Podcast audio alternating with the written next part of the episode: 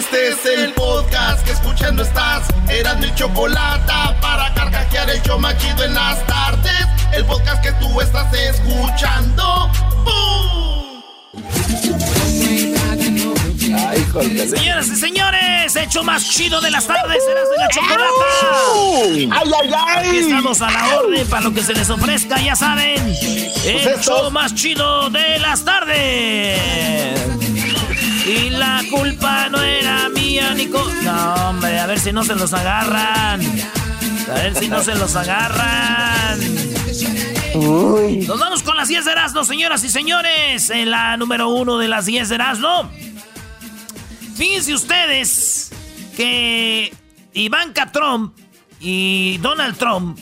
Primero Donald Trump dijo I love Goya. Ahora salió la hija de Donald Trump con una lata de frijoles diciendo It's Goya. It has to be good. Si es Goya, tiene que ser bueno. Y lo puso en español y en inglés. Entonces le empezaron a escribir ahí a Ivanka, oye, ¿sí sabías que los que vinieron a inventaron esa marca llegaron ilegalmente a Estados Unidos? Para ti, para tu papá, ellos son unos eh, delincuentes porque vinieron ilegalmente. Y le empezaron a tirar ahí. Y entonces, porque todo se armó porque la gente está enojada con Goya, que es un producto mexicano, y apoya a Donald Trump. Pues ahí está la Ivanka de modelo, con su lata de frijoles Goya, diciendo, if it's Goya, has to be good. Si es Goya, tiene que ser bueno. Bueno.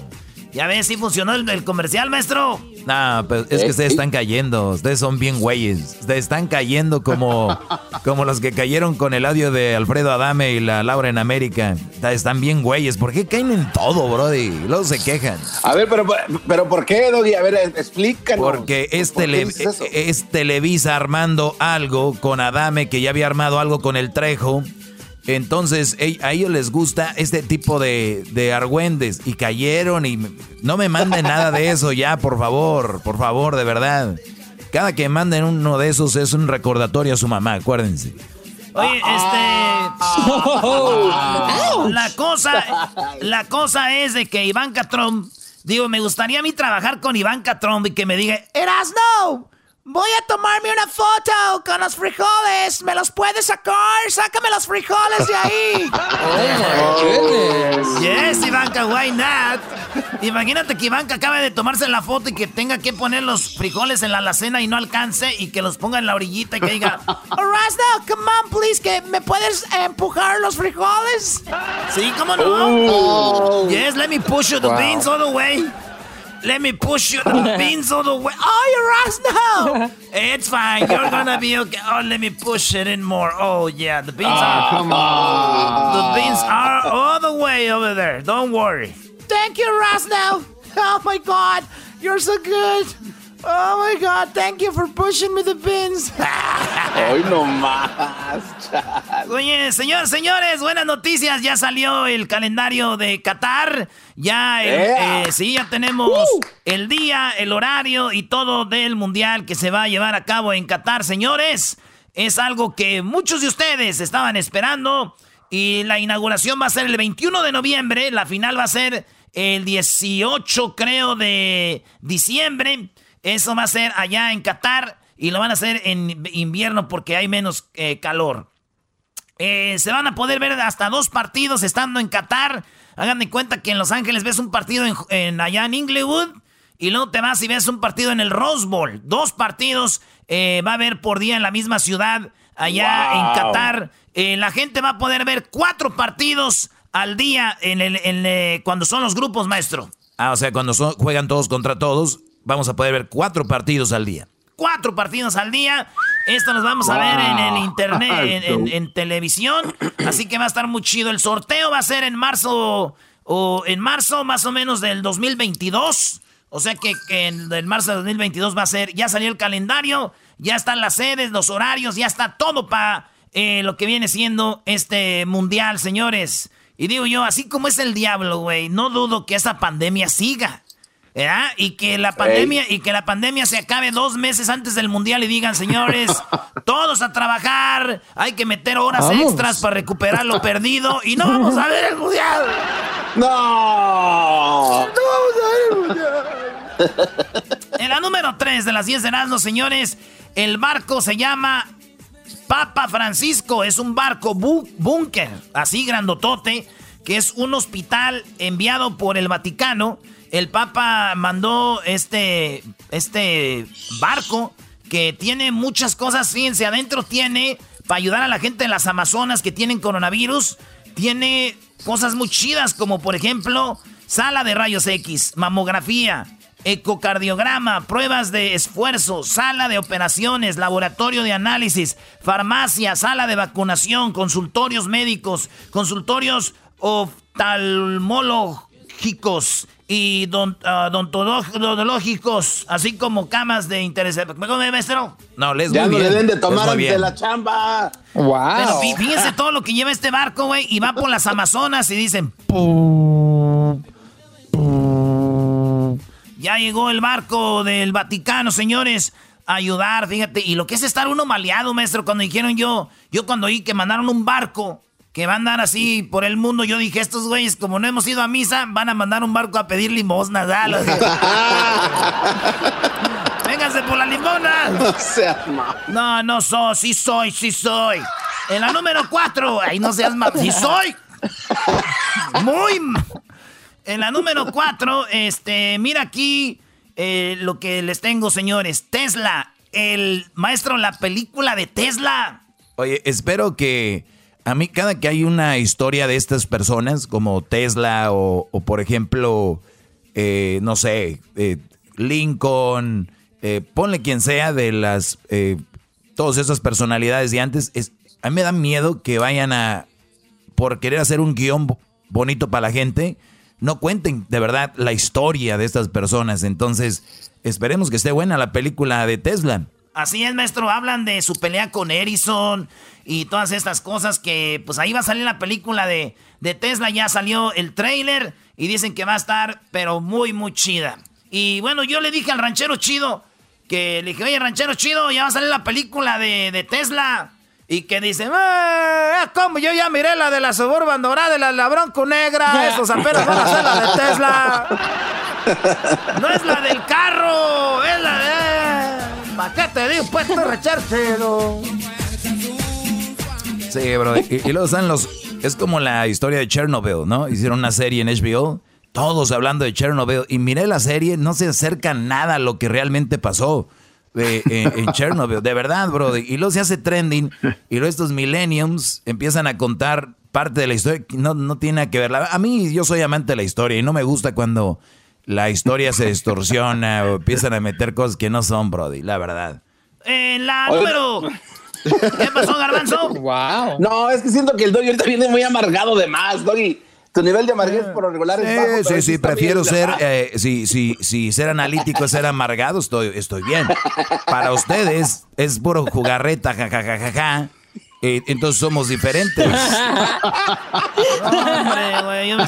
Maestro, ¿cómo se deja, cómo se deja que alguien que le gusta los Star Wars y los, no, los marcianos y que creen que, ¿Cómo se deja que no, no a ver acaba la No, pues cómo se deja, cómo se deja que alguien lo quiera lo, le, quiera decir qué, qué, en qué creer y en qué no ah, o qué pensar de lo que de las críticas que usted hace de las historias que escriben. O sea, alguien que supuestamente cree que los extraterrestres ya, están está muy larga tu Siéntese, señora. Sit down. Sit down. Siéntese, señora. Al menos yo no estoy enfermo como ustedes dos. Sit down. ah. Prefiero estar enfermo que. Oh, yeah. Oh, yeah. Oye, en la número 5 de las 10 de Erasmo, un sueño profético hace ganar a la señora la lotería después que soñó hace 15 años. A ver, enfermos, presten atención. Un sueño profético. El diablito no está enfermo. Hace ganar la lotería. ¿Cómo no, güey? A ver, la, obesidad es una enfermedad, güey. Sí, la obesidad, la obesidad es una de las enfermedades que mata más gente. Señores, un sueño profético hace ganar la lotería a una mujer de 15, eh, hace 15 años soñó los números de la lotería y los jugaba y sí ganaba, güey. ¿Qué ganaba que mil dólares, que mil quinientos y así. Pero acaba de ganar un eh, medio millón de dólares en Australia, güey. Dicen que siempre ella jugó los mismos números, siempre jugó esos mismos números y pues es rica ahora, señores. Digo, ¿qué cosas? Esta señora sueña con los números, juega esos números, gana mucho dinero, se hace rica, güey. Yo el otro día soñé con una porno, mi porno favorita, y también soñé y que me, hacía rico, güey. No. ya, ya, vámonos, ya vámonos, ya, este, güey, ya regresamos.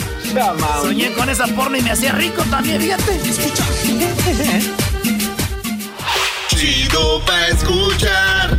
Este es el podcast que a mí me hace carcajear. Era mi chocolata. Yeah. en, la, número 6 de las 10 de Erasmus, señores, consiguen recuperar pulmones humanos dañados tras conectarlos a los puercos vivos, maestro. Oye, a ver, ¿cómo funciona eso, Brody? Haga de cuenta que los, los pulmones que le quitan a la gente que dona órganos cuando se los quitan los pulmones tienen poquitas horas de vida para que esté bueno.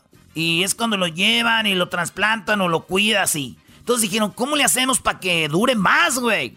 Y entonces lo pegaron los pulmones a los puercos, a los cerdos, a los marranos. Se los pegaron y vieron que se podían este, mantener vivos, todavía chidos.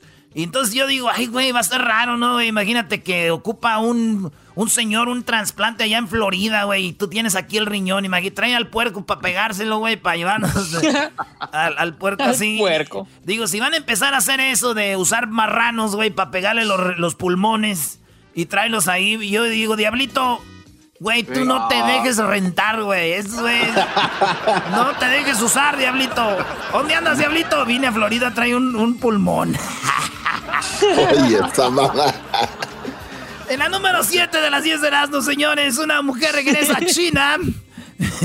Esta mujer regresó, regresó, a China y contagió a 70 personas. Ella era, era, era, era asintomática, no sentía los, los, los de estos, le hicieron examen y salió negativo. Y en su departamento dicen que en el elevador cuando llegó, ahí los contagió. ¿Cómo se dieron cuenta que era ella? Ahorita ya pueden seguir, güey de, todos los coronavirus son diferentes, aunque sea el mismo, el COVID-19, pero se ven los genes de dónde vienen y le hicieron el examen a la doña y ella fue la que contagió al portero. El portero estuvo en otro lado, el del otro lado fue una fiesta y 70 personas. Y yo digo, güey, esta mujer por lo menos puede decir en el futuro, güey, sí contagié y lo digo con la frente en alto, pero fueron 70 güeyes, yo. Yo fui. ¿No? Sí, porque hay gente que anda mala del coronavirus y contagia uno o dos, así que chistes. Si vas a contagiar, sin miedo al éxito, papá, ¿no? Sin miedo al éxito. No digas eso, Doggy, que no le gusta el enmascarado. A mí no me gusta esa frase, maestro. Esa frase es de, bueno, la número 8 de las 10 de Erasmo. Una serpiente venenosa mató a dos miembros de una misma familia eh, en cuatro días, güey. No, mató a tres. Espérame, ¿cuáles dos? Primero, mató a una muchacha que estaba dormida en el piso. Y luego esta víbora, a los dos días como que se quedó por ahí, mató a, la, a dos personas más, que era la cuñada de esa muchacha y al esposo de la que mató primero. Tres personas mató esa víbora. Dicen que la víbora la agarraron en una cobra y la, la tiraron en el bosque, güey. Fíjate, ellos dijeron, no. hay que tirarla al bosque, sí, güey. Y digo yo, tengan cuidado, güey. Nunca falta en la familia una víbora que empieza a acabar con la familia, güey. Pero si hay una que ustedes detectan por ahí, ya saben, hay que llevarlas al bosque, ahí las tiran.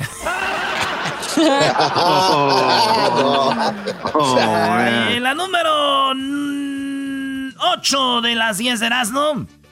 Oigan, este, aquí en, eh, eh, por ahí en, ¿cómo se llama? Por Silicon Valley, estaba una familia y eran asiáticos y al otro lado estaba un vato de Inglaterra racista y les dijo, Donald Trump los va a sacar de aquí eh, porque eran asiáticos, se volvió racista y la mesera, güey, salió como, como Robin Hood, salió, ¡Ey! ¡Fuera de aquí!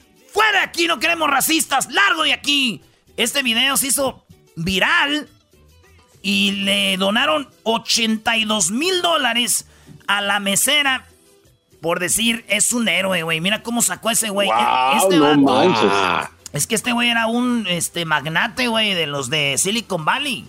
de los que hacen ahí, este, pues, eh, cosas de tecnología. El vato renunció, era el CEO y ya renunció y la otra quedó como una héroe. 82 mil dólares le dieron en el GoFundMe, güey. Imagínense ustedes. No.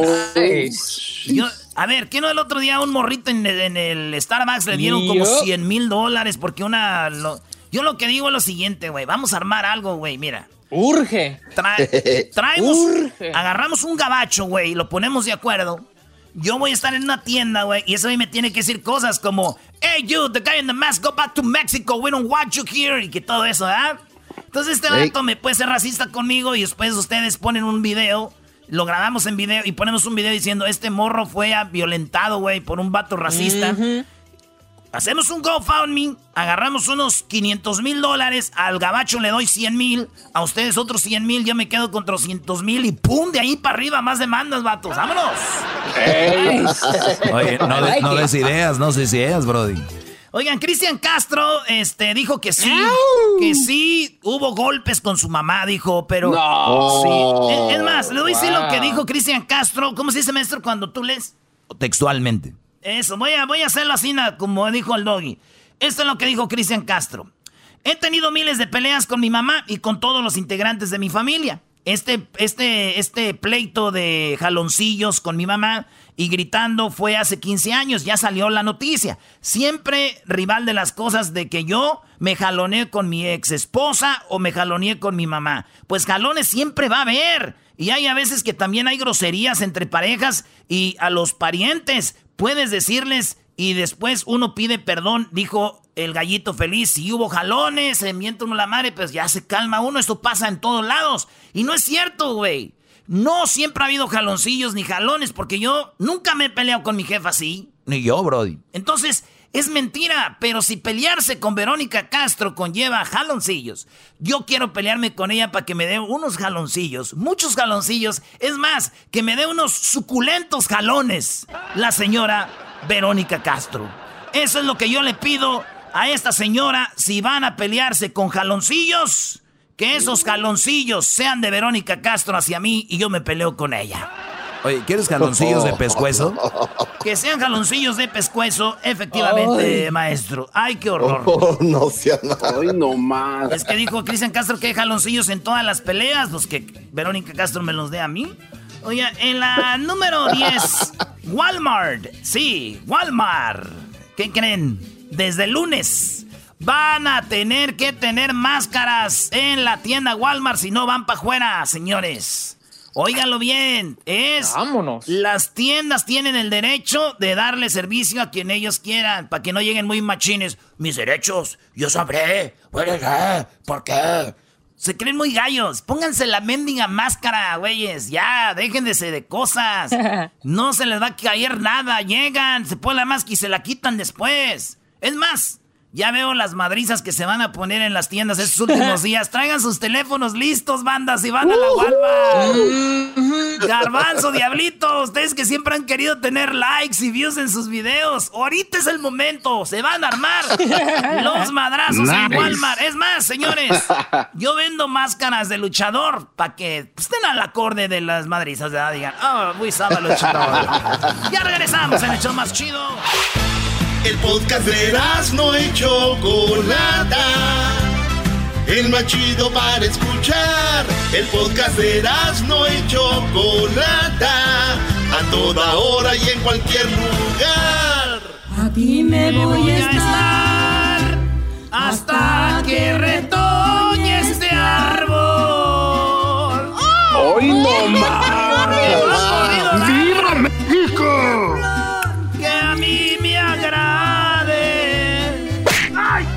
A ver, a ver, Qué sí, no, no, no, ya, por favor, déjame cantar las hilguerillas, serás, Oye, vamos con lo de la vacuna del coronavirus, muchachos. Perdón, pero ya estamos viendo luz al final del túnel. Sí, gracias a Dios. Tenemos buenas noticias sobre el avance de la vacuna. Muchos van a decir, ay, Choco, qué ingenua eres. Ya están preparando lo que nos va a infectar a todo el mundo, ah. Choco. otros van a decir, Choco, la vacuna ya la tienen desde hace mucho tiempo, nada más que la van a usar cuando terminen las elecciones.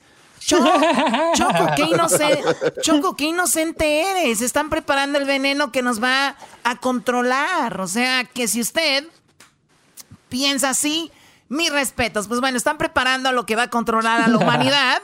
Están preparando el veneno, están preparando para mí la vacuna y cada quien eh, pues puede tomarlo como quieran. Ese es lo bonito de, todo esto, ¿verdad? De, la gente que nos comenta, la gente que nos escucha eh, y todo. Así que ustedes pueden pues no ponerse la vacuna si no quieren. ¿Con qué tenemos ahí? Oye, Choco, habló un doctor en Argentina.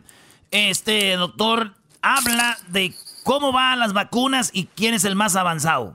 Claro, y ahorita les voy a decir una nota muy interesante sobre las vacunas que posiblemente ya las están usando en personas y cuál ha sido su reacción de estas personas. Escuchemos esto. Mire, son las fases iniciales y lo útil en estas fases es ver si no son tóxicas para el paciente, si no provocan muchos efectos indeseables, si genera anticuerpos, que es lo que han demostrado, si esos anticuerpos son útiles, que es también lo que han demostrado in vitro, o sea, no en seres humanos, sino que lo han probado fuera del ser humano a ver si destruyen esos anticuerpos y aparentemente por los resultados que dice la compañía son serían útiles. Pero eso sí ya fueron probados en personas, a eso voy. Pero no infectados. Claro. Se prueban en pacientes sanos, se testean los anticuerpos y esos anticuerpos son probados in vitro para ver si destruyen al virus. Y aparentemente son útiles. Más o menos lo mismo que mostró Pfizer hace unos días con 200 y pico de pacientes. Y más o menos lo mismo que mostraron los chinos hace cuestión de un mes y pico, dos meses ya, que destruían eh, los virus. hasta ahí venimos bárbaros. Todo viene sensacional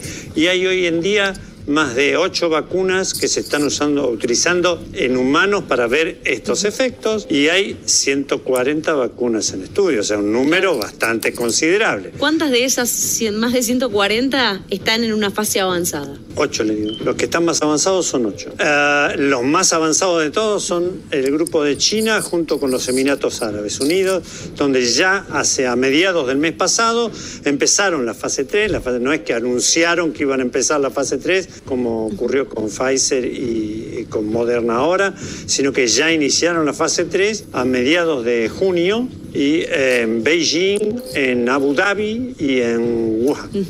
Sí, o sea que eh, han elegido esas tres ciudades. O sea, ahora la competencia entre esta gente que está estudiando vacunas, estos científicos que están estudiando vacunas, es dónde tenemos muchas posibilidades de infección para testear a ver si realmente en el humano sirven para que no se nos infecte o para que el cuadro infeccioso sea más leve. Aparte de eso, lo que se va a ver es cuánto duran estos anticuerpos, porque hay, hay una serie de problemitas de la duración de estos anticuerpos que hay algunos pacientes que dicen que han tenido coronavirus y después aparecen sin anticuerpos, cosa que es bastante difícil de asimilar a la ciencia porque también existen, lo, como hablamos hace poco, el margen de error de los, de los estudios de laboratorio que se hacen para detectar el virus. Bueno, ahí está, el doctor dice que los más avanzados son Emiratos Árabes Unidos, China, eh, entre los más avanzados y ah, Estados Unidos también ya salió con esto. Así que ocho son los más avanzados. El, el asunto es de que, pues, se anunció, dice Moderna, al frente en la carrera hacia una vacuna contra el COVID-19 y entrará en la fase final de la prueba en humanos el 27 de julio, señores, 27 de julio. ¿Qué estamos el día de hoy, muchachos? 15. 15 de julio. Oye, entonces, bueno, la primera vacuna contra el COVID-19 probada en Estados Unidos estimuló el sistema inmunitario de los voluntarios, justo como los científicos habían esperado, reportaron investigadores el martes, o sea, el día de ayer. Y la vacuna se encamina a comenzar las pruebas finales, chicos. La compañía biotecnología estadounidense Moderna dijo el martes que su vacuna contra el COVID-19 entraría en la fase final de pruebas en humanos el 27 de julio, convirtiéndose en el primer laboratorio en hacerlo. Tenía que ser Estados Unidos. Qué bien. Diablito, ¿te la vas a poner? Sí. Sí, yo sí. Yo sí, para proteger no solamente a mi familia, pero a ustedes, mis amigos, mis grandes amigos, porque no quisiera que les pasara nada a ustedes. Bueno, Diablito, a ver si puedes, vas a andar ocupado repartiendo pulmones. ¿Cómo que pulmones? ¿Cómo que pulmones? Ah, es que ahora los pulmones, Choco, se los ponen a los puercos para que no se mueran. ¿Cómo? No, no, no, no, importa. Sí, sí, sigamos. Bueno, no importa. Bueno, ahora sí dice aquí, mira, dice, no importa cómo lo veas.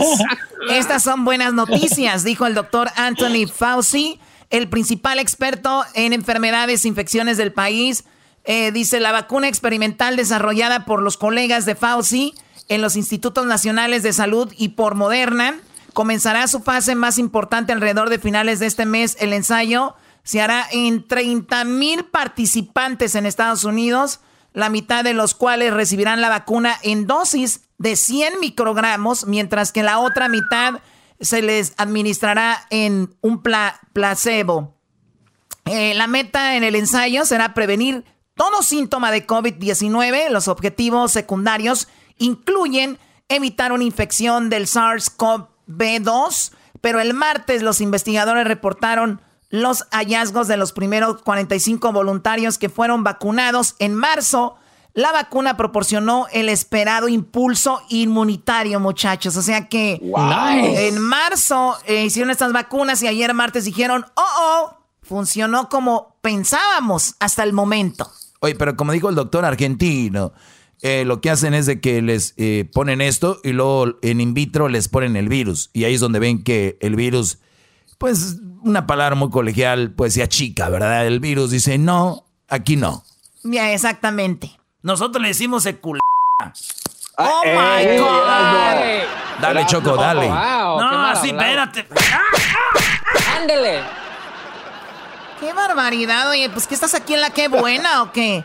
Oye, los, los, voluntarios desarrollaron lo que se conoce como anticuerpos neutralizantes en su torrente sanguíneo, moléculas que bloquean las infecciones en niveles comparados con los hallados en personas que sobrevivieron al COVID-19, o sea, como Hessler y otra gente que ha desarrollado estos anticuerpos. Reportó el equipo de investigación en la revista New England Journal of Medicine. Este es un componente básico necesario para avanzar con los ensayos que podrían determinar si la vacuna protege contra la infección, dijo la doctora Lisa Jackson del Instituto de Investigación Kaiser Permanente en Washington, allá en Seattle, y quien estuvo a cargo del estudio. Saludos a toda la gente de Seattle. Dice que no existe una garantía, pero el gobierno espera tener resultados para finales del año lo que sería una velocidad récord para desarrollar una vacuna. ¿Cómo diría Trump, no? Quickly. We did it quickly. It was so quickly. La vacuna requiere dos dosis con un mes de diferencia. No hubo eh, efectos secundarios graves, pero la, más de la mitad de los participantes en el estudio reportaron reacciones parecidas a las provocadas por otras vacunas como fatiga, dolor de cabeza, escalofríos y fiebre, además de dolor en el sitio de la inyección. O sea que como cualquier otra vacuna, esos son los efectos secundarios, ¿no?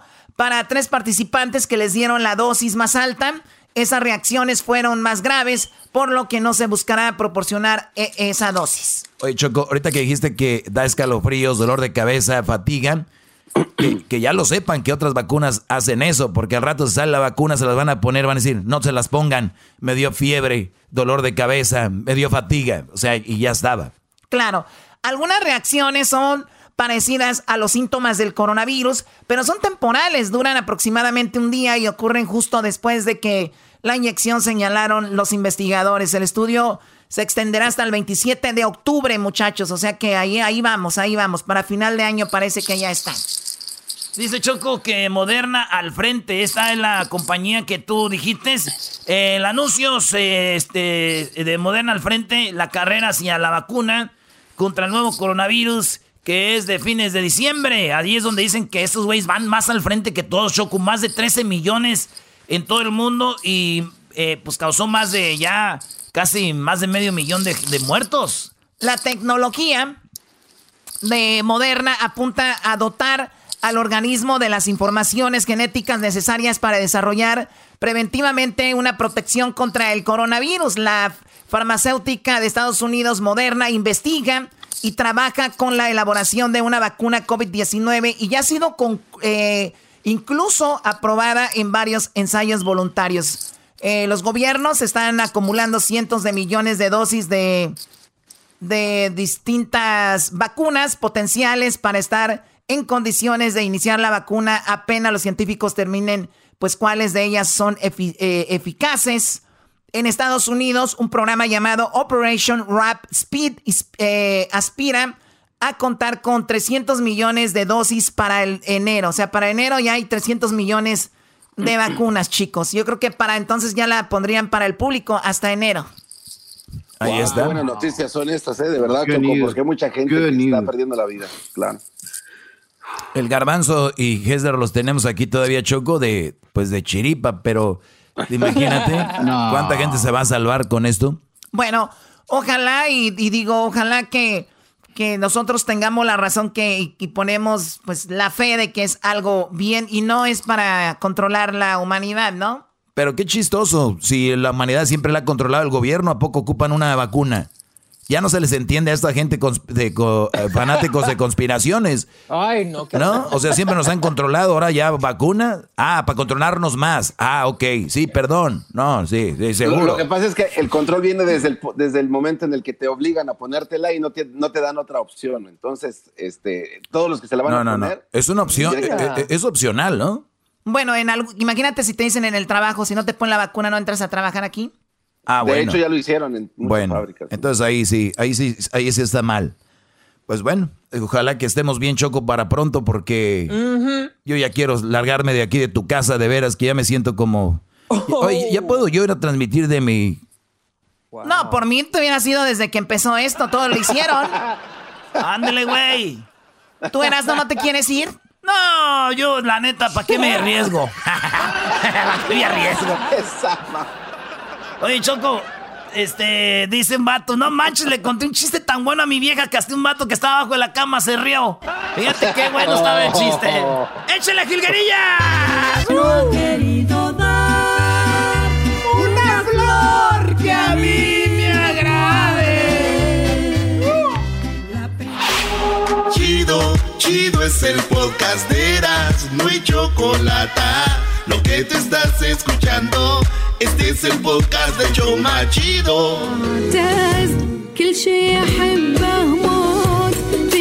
Y esa música, ahora esa música qué? Choco, esta viene siendo la Jenny Rivera de Qatar, pero ustedes no saben. No están, no están preparados para esta plática. Otra vez, otro. Wow. Este, Choco, ya anunciaron el Mundial de Qatar ya anunciaron el calendario y ahí te van todos los datos y ya sabías que le iba a decir, es noticia no nacional, noticia mundial y si existen los extraterrestres como dice el garbanzo, hasta esos güeyes han de estar hablando ahorita ya de eso. Porque señores, llegó el día y ese día llegó hoy. Ya tenemos el calendario, los días, Choco, cómo se va a manejar el Mundial de Qatar. ¿Están listos? Sí, señores, estamos listos. A ver, venga, venga. Pues bueno, señores, como ustedes lo saben, el fútbol es el deporte más popular del mundo, el deporte que mueve al mundo y por eso el mundial viene siendo pues, lo más chido que hay en, eh, mundialmente conocido como la Copa del Mundo que se hace cada cuatro años. Este mundial va a ser en Qatar, un país muy chiquito. Es más, es tan chiquito, señores, Qatar, que más o menos para que le midan, viene siendo como el estado de Querétaro, por ejemplo. Choco, como por ejemplo, de San Diego a Riverside. De San Diego a, Pomona, más o menos está de grande Qatar. Que eso quiere decir que va a haber como unos seis estadios y en esos seis estadios se va a jugar el Mundial. Lo cual quiere decir, Choco, que tú puedes ir temprano a ver un partido de fútbol al estadio. Sales del partido y te vas a ir y puedes ir a otro partido el mismo día. Eso es lo que anunció hoy la FIFA. Así que ustedes van a poder estar en el Mundial, ir a dos partidos en un día. Choco, va a haber cuatro partidos por día en la etapa de grupos. O sea, a ver, o sea que cuando están los grupos, que son grupos de cuatro, todos los días el televidente vamos a poder ver el cuatro partidos de mundial, todos los días. Todos los días, maestro. Empezando, aquí les va muchachos, cuando empieza el mundial, Choco. El mundial siempre es en verano. El mundial siempre es en verano, pero como en Qatar está muy caliente, más caliente que cuando el garbanzo llega ya con Erika y lo regresa igual. Así, señores, está esto de caliente, Choco, ¿eh? Ahí te va. Para que te des una idea. El mundial va a empezar. El mundial va a ser la inauguración el 21 de noviembre del 2022. Ya dijeron, ya, ya tuvieron la fecha, ya la dieron. En la inauguración, el primer partido es el 21 de noviembre. Obviamente con Qatar jugando el, equipo local en la apertura. Y la final va a ser el 19 de diciembre. 19 y 18. 19 y 18. de diciembre. Eh, va a ser un domingo. El 19, el 18 de diciembre va a ser la final de la Copa del Mundo. Cuatro, partidos por día. Eh, la gente que va a ir allá va a ir a dos partidos por sede. Oye, eh, Erasno, pero si es tan pequeño el territorio, van a meter seis estadios ahí. ¿Dónde se va a quedar tanta gente? Si la gente no cabía, no cabía en Rusia, la gente no. Por eso Japón, Corea lo hicieron juntos, en conjunto, porque eran países muy pequeños.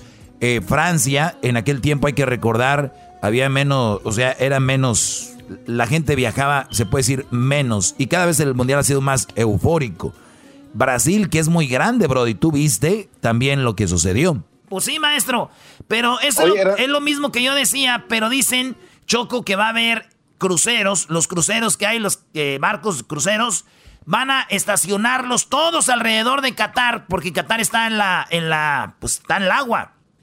Y es, es desierto y mar. Van a, estacionar todos los, este, los, eh, los de estos... Cruceros. Los cruceros. Y ahí se va a quedar la gente. ¿Qué, Garbanzini? Oye, pero, pero aparte de eso, eras, ¿no? Eh, van a ser mucho más equipos que los mundiales pasados, ¿no? No, son los mismos, 32. ¿No iban a ser cincuenta y tantos equipos? ¿No era...? es para el próximo. No, tampoco. No, no, dijeron que ahorita eso ya tranquilos. No, no, no, no. Ah, o sea que Guatemala no va a ir otra vez. Ah, oye, también mi querido eh, Erasno, eh, no sé si habías visto esto, pero hay una varias islas que hicieron de, de hecho por hombre, pero desafortunadamente nunca se desarrolló el, el, el, pues el, pues todo lo que iban a hacer, ¿no? Entonces van a hacer un series de hoteles uh, móviles que, en una isla que se llama Ketefan Island, que queda eh, ladito de donde están todos los estadios. Entonces, aparte de los barcos que habías mencionado, también en esa isla que construyeron hace años que nunca se usaron, ahí van a poner pues lugares portables para que la gente se quede. ¿Isla qué? Se llama Keta, le van a nombrar Ketifan Island. Que te quiten de ahí. Que te quiten, que, que, no cabemos. Que te quiten de ahí. que te quiten de ahí, negro. Que te quiten de ahí. Ah, pues bueno, buen dato, Diablito, gracias. Buen dato, Choco, fíjate. Bueno, pues ahí está. O sea que de plano ellos saben que la gente no va a caber y ya están acomodando la idea para que la gente se quede en la isla, se quede en los cruceros, donde les digo algo, los cruceros tienen alrededor de una capacidad de aproximadamente 6 mil personas. O sea, 6 ah, mil personas a un estadio nada más le caben, por ejemplo, esos estadios que están haciendo son de, yo creo, unas 50 mil, ¿no? 35, 40 mil, 50 mil personas.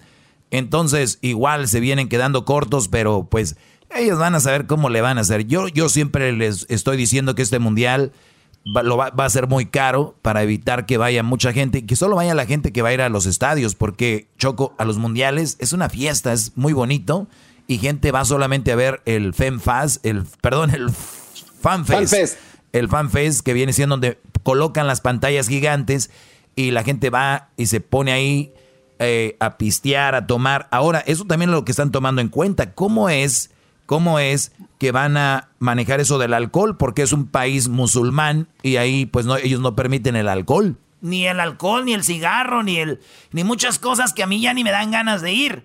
Digo. que van a haber muchos arrestos.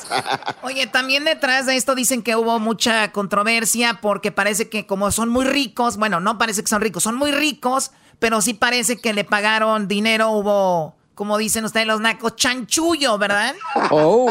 Eh, definitivamente, definitivamente. Eh, un país como Qatar nunca debió haber calificado para hacer un mundial. Primero, Choco, eh, no tenían la capacidad Número dos, no, no tienen el, clima adecuado para que sea un mundial en verano.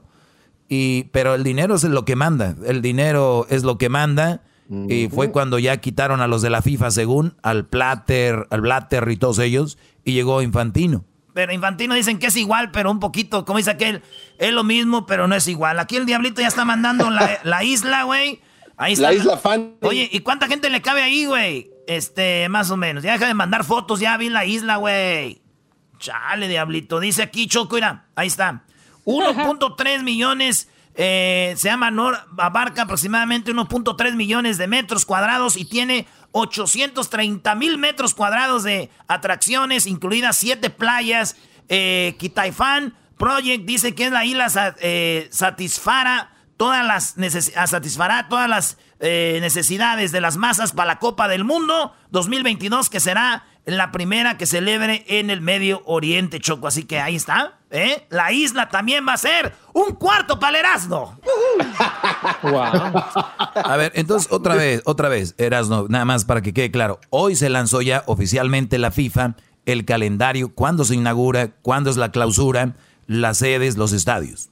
Ya está, es más, a ver si Luis eh, pone, pone eso, Choco, porque ya están ahí los, los calendarios, qué día los horarios de los partidos, los horarios, todo ya está, hasta los horarios de los partidos, pero ahora falta hacer el sorteo. Eso es lo que les iba a decir. El sorteo va a ser el 2022, en, en, en, en, marzo del 2022 va a ser el sorteo y ahí es donde va a empezar eh, pues Tocho Morocho. Mire maestro, aquí están las sedes. Una, dos, tres, cuatro, cinco, seis, son ocho, Brody. Ah, sí me he dicho seis, ¿ah? Sí, pero se entiende, pues estás medio güey, ¿cómo no? Ah, Eras, no, no te ofendas, te fue bien. Ocho. Choco, son ocho, ocho estadios. Y fíjate, en cada estadio se va a jugar uno, dos, tres, cuatro, cinco, seis partidos por estadio. Así que sáquenle la cuenta, güey. Seis por ocho. Eh, ¿Cuánto es, muchachos? 48. por 8, 48. 48. Entonces va a haber 48 partidos, Choco, de fase de grupos, 48 juegos. Y qué bueno que no llevaron más elecciones. Y con todo respeto, como dijo Edwin, Guatemala, eh, ellos quieren ver a su selección en el Mundial, pero sí, sí sería muy feo tener partidos por tener. Imagínense ustedes, eh, por ejemplo, eh, Guatemala contra qué otra selección chafa, México. O sea, por ejemplo, Guatemala, México. ¿Quién quiere ver eso?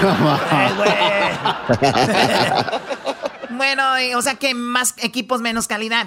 Eh, sí, menos calidad y es un mundial. El mundial tiene que ir, o sea, ¿no? Los que tienen que ir, si no, pues, eh, si no es un partido, partidos de caridad. Bueno, pues eh, suerte. más o menos cuánto. Ay, qué bueno que no me gusta el fútbol. Más o menos con cuánto dinero se puede ir al mundial, Eras, ¿no? se puede ir sin nada, nomás que te agarres un patrocinador, Choco, y te lleva gratis. Estoy hablando en serio. No, dile tú, Doggy, tú que manejas las finanzas, güey. No, eh, se está hablando de 5 mil dólares. 5 mil dólares que, eh, y hasta menos. Pero obviamente depende qué tipo de persona eres. Yo, yo, con todo respeto, les digo, yo no soy de quedarme en un hostal. En un hostal. Siento que el, el, Erasmo y su amigo el Homero anduvimos en Rusia. nos, quedamos, nos quedamos en un lugar donde era una sede deportiva porque no había hoteles. Imagínate, Rusia no había hoteles. Eh, en una sede de El Garbanzo también estaba ahí, en una sede de un equipo de fútbol, ¿no? El, sí. el, el, uno de, de Moscú. Patriascas. El Shakhtar, Shakhtar, Shakhtar de no sé qué. Pero ese, este, ahí nos quedamos. ¿Y cuánto el dinero? ¿Cinco mil? Cinco mil dólares es más o menos, pero obviamente dependiendo de dónde vuelas, pero es un estimado que se está haciendo. Hablan de trayectos. Yo este trayecto Choco lo veo muy, muy raro. Dicen, hay que llegar a Rusia y de ahí a, a Qatar. ¿Por qué quieren llegar a Rusia, Choco? No, no, no. ¿Cómo que llegar a Rusia? No. Choco, tenemos que ir a, a ver cómo van los niños que ya, han de tener unos 3, 4 añitos. Oh, come on, Oye, las rusas van a ver a sus niños de, mexicanos, de los latinos que fueron, van a decir, oh my God, nos arrepentimos. Mira lo que salió. Pero bueno, saludos a toda la gente futbolera. Tiene la información aquí en el show de la chocolata. El mundial se acerca. Pues vayan ahorrando. Por eso preguntaba. Sí, ahorrando una, una buena lana como lo hace Aldo vendiendo botes, se sale para ir al mundial, Choco. No, es en serio vendiendo botes, sacando botes, aplastando ahí plastiquitos, como no queriendo, metiéndole uno de a cinco, uno de a diez al puerquito. O sea, sale Se llama Qatar Foundation, se, juntó 900 dólares, Choco, hasta, hasta, el momento. Pero Aldo no va a ir porque es el que dicen que es bien mandilón desde que se trajo la mujer de Tijuana, ¿no? Ah, es, verdad. Ese Pero él no sabe. La mujer de Tijuana, ese es. Ya es bien mandilón. Ahí va la música de Qatar para que se vayan acostumbrando.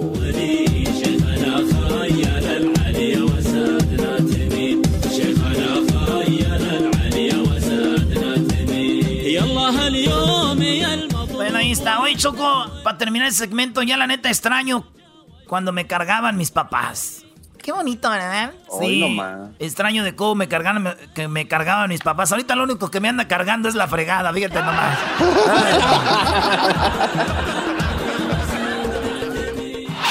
Es el podcast que estás escuchando, el show de Gano y Chocolate, el podcast de Hecho Machito todas las tardes.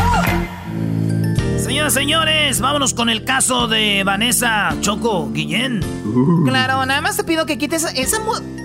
¿Y eso? Ah, es este, antes de ir con lo Es una canción que me anda rondando en la cabeza, Choco, con esto del coronavirus. A ver, ¿por qué está rondando esa canción por lo del coronavirus? Porque yo oigo la canción y se me viene a la mente esa de que dice así más o menos, ¿no? Preparáis, hijo. Y dice... Ahí te va. A todos ustedes, con mucho cariño, queridos amigos.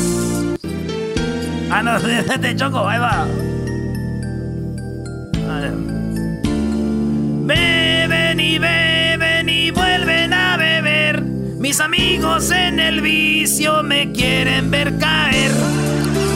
Beben y beben y vuelven a beber. Mis amigos en el vicio me quieren ver caer. El Erasmo está tomando. Ay, Erasmo, qué bueno que tengas todavía esa, esa mente de niño. Ah, yo sí, yo sí todavía tengo la mente de niño. Por eso me encanta, Choco, comer dulces y, jugar a las casitas con las niñas y al papá y a la mamá. Oh my God. Muy bien, bueno, a ver, vamos con lo de la niña que asesinaron allá en una base militar.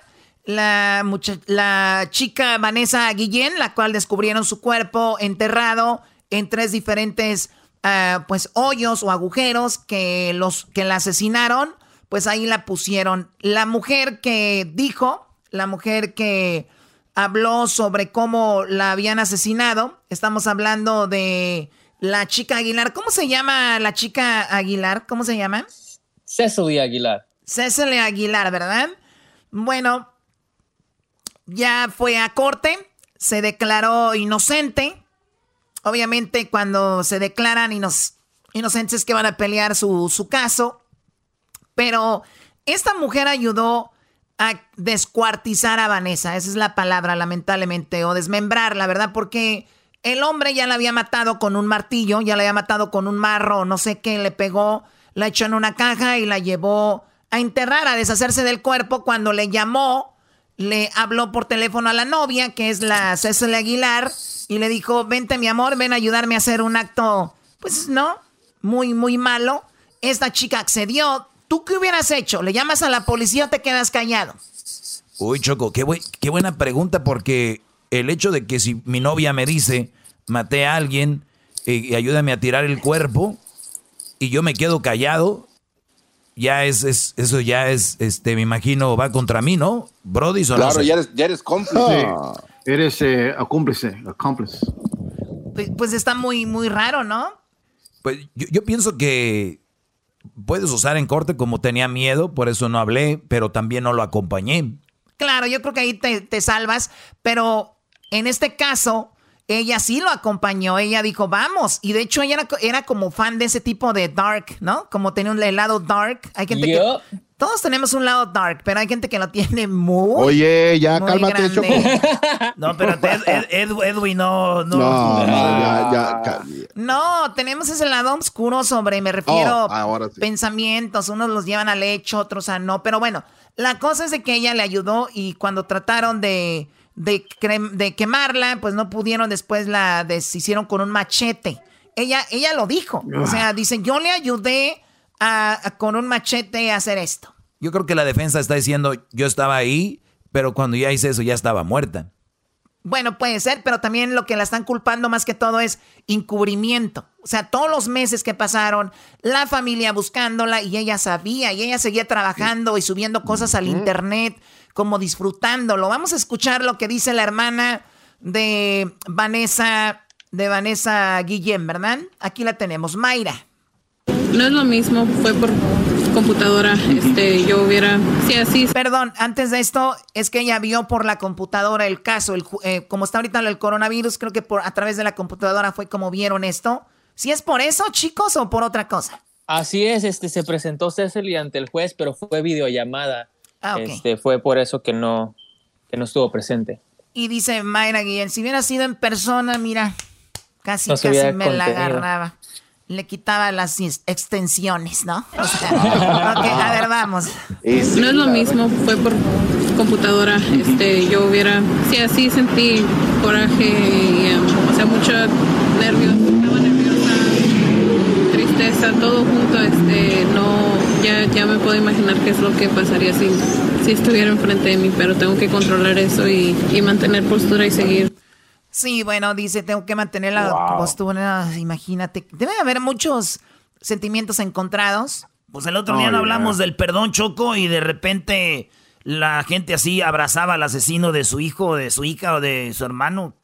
Y pues, es el más gacho, ¿no, güey? Que te abracen y... Eh, pa' uno hay gente que decir, ay, qué chido, ya me abrazó. También habló eh, Keon Aguilar. ¿Quién es Keon Aguilar? No hay, eh, está el audio del ex esposo de Cecilia. Ah, es él, es él, es él, uh, Keon Aguilar. Este es el ex de la mujer que ayudó al hombre a, quitarle la, bueno, a, a, desaparecer el cuerpo. I will say that, you know, it, it, it was beyond and bizarre of her um, true character. And I would say that, that was, it was a personality of somebody that, that was uh, crying out for help. Dice él, tratando de, tratando de entenderla a ella, dice, yo creo que era una, un acto de esta mujer en forma de buscar ayuda, como que tiene un problema, ¿no? ¿Qué significa, ¿qué significa bizarre? Bizarre. Que le tenía que avisar. Bizarro. Increíble. Ah, pensé que tenía que ir, que les tenía que avisar. Entonces es bizarro. no oh, oh, she's bizarre. She's bizarre. oh, yeah, she needs to bizarre, bro. She's doing that. Que avise, güey. Avisar, güey. no ya, por favor. Choco, ya, ese guante anda sí, desbocado. claro. Pues, hey, you know, bro, avisar, eh. Why not?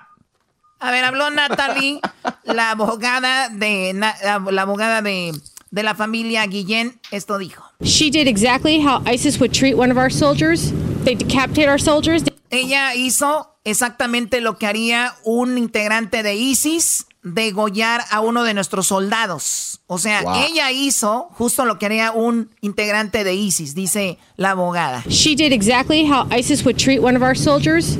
They decapitate our soldiers, they, they dismember them, they light them on fire. She did exactly that. Dice, hizo exactamente lo que hace uno de ISIS. O sea, matas al soldado, lo decapitas, lo prendes en fuego. Buen punto. Justo, y sí, buen punto. To Vanessa, who is a U.S. soldier, and I want her to be treated as the same way and punished as a terrorist. Quiero que la traten de esa manera, como si hubiéramos, tuviéramos alguien de ISIS, ahí de ISIS. Ay, qué lástima que ahora Donald Trump no, no ha dicho que. Qué lástima que Donald Trump no ha dicho que esto es este, este terrorismo, ¿no? ¿No? ¿Cómo lo va a decir si ese güey ofrecía dinero para que mataran a nuestros soldados allá en Afganistán? ¿Qué le va a importar a ese güey? Donald Trump, cada que es, cada que es alguien no, lo calla, brody. Sí, pero le van a decir algo porque se van a reunir con Donald Trump ahí en la Casa Blanca, dijo la abogada, Choco. Sí, Garbanzo, pero eso es, eso es político, Garbanzo. Eso no va a cambiar nada, la verdad. Oye, Choco. Choco, yo nomás quiero decirte algo. Choco, el otro día vi una morra bien bonita, bien buenota acá, y que le digo, hola, Erasmo. Dije, oye, chiquita, yo quiero escuchar a tu papá que diga, otra cerveza, yerno, o le pega a mi hija. ¿Eh? ya regresamos. El podcast de Erasmo y Chocolata el más chido para escuchar. El podcast de no y Chocolata, a toda hora y en cualquier lugar. Odio maldito que llevo en la pena. Mi amor. Oye, Erasmo, ¿y por qué pones ahora tango? Oye, Choco, pongo tango porque tenemos a una doctora argentina que es una doctora que tiene 30 años, Choco, ya de doctora. Y para el show más chido de las tardes, Erasmo y la Chocolata nos va a hablar del rastreo del coronavirus. Eh, ¿Cómo va a ser esto? Y es algo muy chido, Choco. Bueno, qué bueno que cuando hablas de Argentina, por lo menos hoy no hablaste de Maradona. Oye, que por cierto está poniendo una demanda Netflix, ¿eh? Maradona, Choco. Ah, de verdad, bueno, ahorita hablamos de eso, pero, por lo pronto vamos con la doctora Prieto, eh, está aquí en Los Ángeles. Doctora, muy buenas tardes, ¿cómo están? Buenas tardes, ¿cómo están ustedes? Muy bien, gracias, gracias, gracias por su tiempo. A ver, doctora, pues algo que es muy interesante es de que se va a empezar a hacer un rastreo de las personas que han sido contagiadas con el coronavirus. Eh, ¿Esto es así o cómo va a funcionar esto, doctora?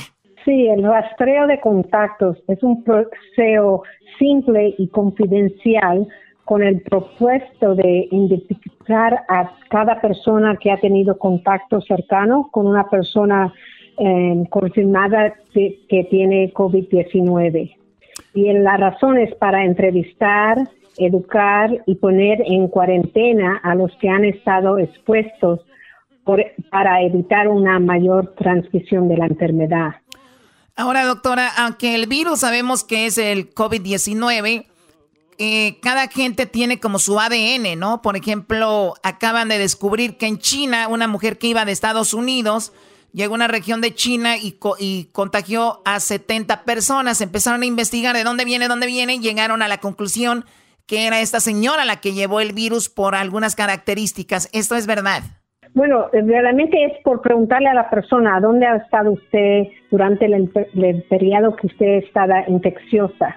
Así que eso es como se sabe, pero no es que hacen una prueba especial para estar seguro que es esa persona que contagió a todas las 70 personas. Oiga, pero esto de, de, o sea, ¿cómo funciona el rastreo? Es, por ejemplo, yo me contagié, ¿no?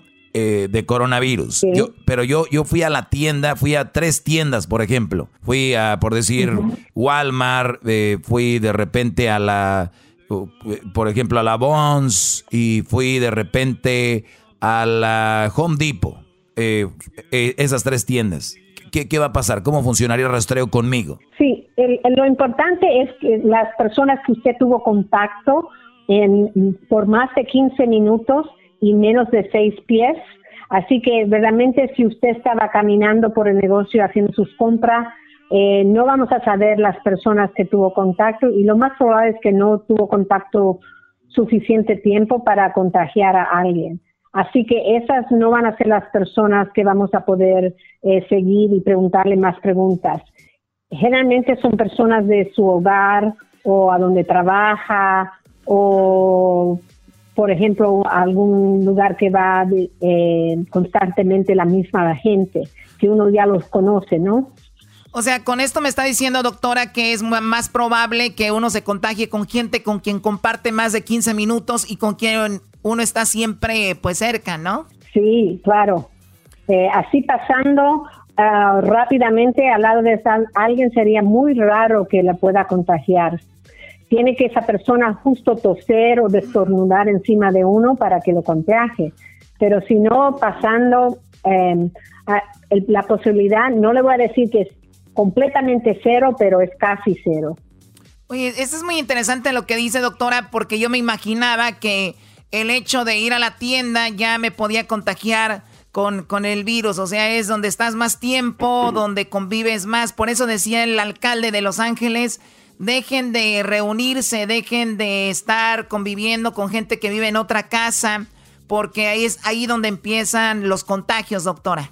Sí, es exactamente. En la tienda lo más probable que uno se pueda contagiar es cuando toca algo que alguien tocó hace poquito, minutos antes, que de vuelta tosió o destornudó encima o que había ya contagiado su misma mano y entonces tocó algo que uno va a estar comprando, ¿no? Pero si no, em, así de una persona en vivo sería muy difícil. Es la, razón más eh, que vemos es son fiestas en la casa, cuando están especialmente adentro de la casa en una sala o un lugar más chiquito, ¿no? Si uno tiene una fiesta y está al aire libre, sería más raro que uno pase la infección de una persona a la otra. Con razón ahorita las ah, Sí, con razón ahorita los restaurantes ya te atienden, pero ya en el parking choco, ya están poniendo mesas afuera en la calle. Ah, es verdad, ok. ¿Nos decía, doctora? Sí, iba a decir que el problema con las fiestas, aunque estén afuera, el problema es cuando entran adentro de la casa a usar el baño, por ejemplo. Si ah. tienen eh, la, mano contagiada y tocan las cosas, la, manija, lo que sea de la, eh, la puerta, entonces la persona que le sigue y toca la misma puerta, así se puede contagiar.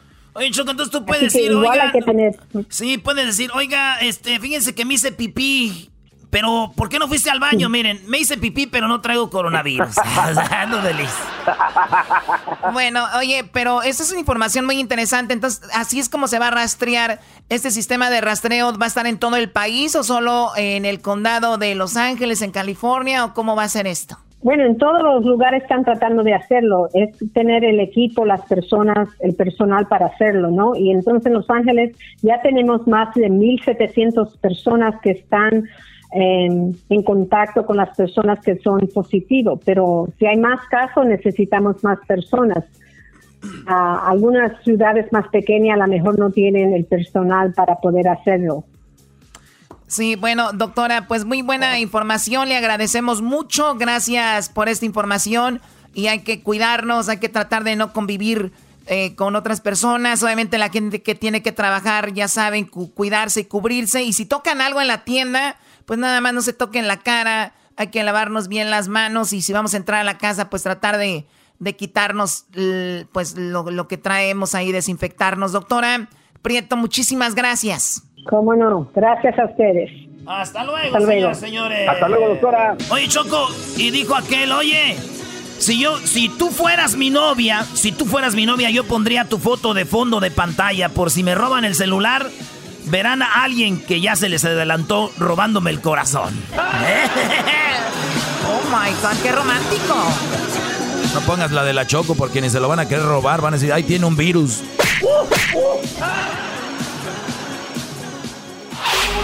Chido, chido es el podcast de Eras, no hay chocolate.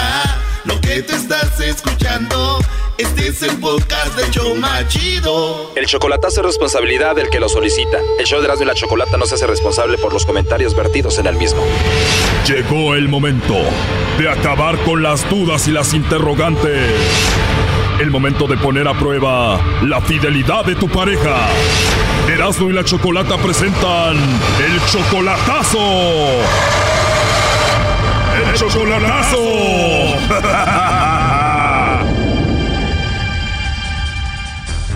Bueno, nos vamos con el chocolatazo a Honduras y tenemos a Lalo. Lalo, buenas tardes. Sí, buenas tardes. Lalo, le vamos a hacer el chocolatazo a Ana Maribel, ella es tu novia. Ya. Ella está en Honduras y estás haciendo el chocolatazo porque apenas tienen tres semanas de relación y ella ya te está pidiendo dinero. Ya me está pide y pide dinero. Tres semanas apenas y ya te está pide y pide dinero. ¿Ella es una mujer bonita? Sí, sí, eso sí. Ella tiene 28 y tú 42 años. Ya, voy a cumplir 43. 18 años menor que tú entonces. ¿Y tú también eres de Honduras? No, es de, de Guerrero. ¿Y cómo la conociste a ella? Ah, por el internet. ¿Por Facebook? Ya. ¿Y tú le mandaste el request a ella, la solicitud, o ella te la mandó a ti? Ella. ¿O ella te mandó la solicitud? Ya. O sea que está muy raro, te manda la solicitud y a las tres semanas de novios ya te pide dinero. A, los dos días. ¿O a los dos días ya te pedía dinero? ¿Cómo te lo pidió? Ah, que no, no me dijo que le prestara yo dinero y que después me lo pagaba, pero dije, ¿cómo me lo va a pagar después? No va a pagar. Exactamente, ¿y por qué te lo pidió? ¿Tenía una necesidad? Ya, ok. Nah, ya, sí, porque tenía necesidad. ¿Y qué dijiste? Primero le hago el chocolatazo para ver qué onda con ella, ¿no? Sí, sí, pues para estar seguro, ¿verdad? Pero, Brody, dos días de conocerse ya te pidió dinero. Aunque te mande los chocolates a ti, no tienes por qué mandarle dinero, Brody. No, no, de mandarle dinero no le voy a mandar. Inclusivemente, eh, que dice, oiga, que salía yo del trabajo, por toda la mañana me está hablando, me dice que quiere dinero y que quiere dinero. La verdad, ¿tú ya le has mandado dinero? No, nunca le he mandado ni un quinto hasta la fecha, nada. De aseguro si hace la sufrida para que le mandes dinero, Brody. Ya, de eso me habla que no, que mira que yo necesito esto, que necesito ropa y que, bueno, empieza cosas de mujeres. Bueno, de algunas mujeres, no todas pedimos, te calmas. a ver, tres semanas solamente por Facebook. ¿Ella te tiene en Facebook como su novio? Ya, ya, ahí me tiene. ¿Y así como te pide dinero, también te presume en el Facebook? ¿Te escribe cosas bonitas ahí? No, de, de ponerme cosas no me pone cosas todavía. No, nada de eso. ¿Te anda escondiendo, primo? Ajá, exactamente. Oye, Lalo, ¿y Ana Maribel tiene hijos? Tiene tres. 28 años y tiene tres hijos. Sí, tiene tres hijos. ¿Y qué pasó con el padre de esos tres hijos? No, pues que dice que no, no sabe nada de él, que no sabe nada de él, que los niños los tiene ella y eh, a la fecha que él no le da dinero. Pero yo inclusivemente hace tres días le pregunté, le dije, ¿y cómo le haces para, para estarlos manteniendo? Dice, no, pues acá vivo con una prima, que mis familiares me ayudan. Eh, ahí, ahí fue donde ya no me pareció. Allí ya no cuadra, está raro. Ya no cuadra ahí. Bueno, Lalo, vamos a llamarle a Ana Maribel y vamos a ver si te manda los chocolates a ti o a alguien más, ¿ok? Ok.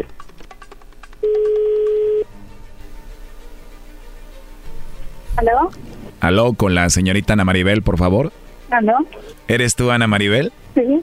Ah, muy bien, Ana Maribel. Bueno, no te voy a quitar mucho tu tiempo. Mira, tenemos una promoción. Nosotros le hacemos llegar unos chocolates muy, muy ricos en forma de corazón. Alguna persona especial que tú tengas, se los hacemos llegar totalmente gratis. De eso se trata la promoción. ¿Tú tienes a alguien especial a quien te gustaría que se los enviemos?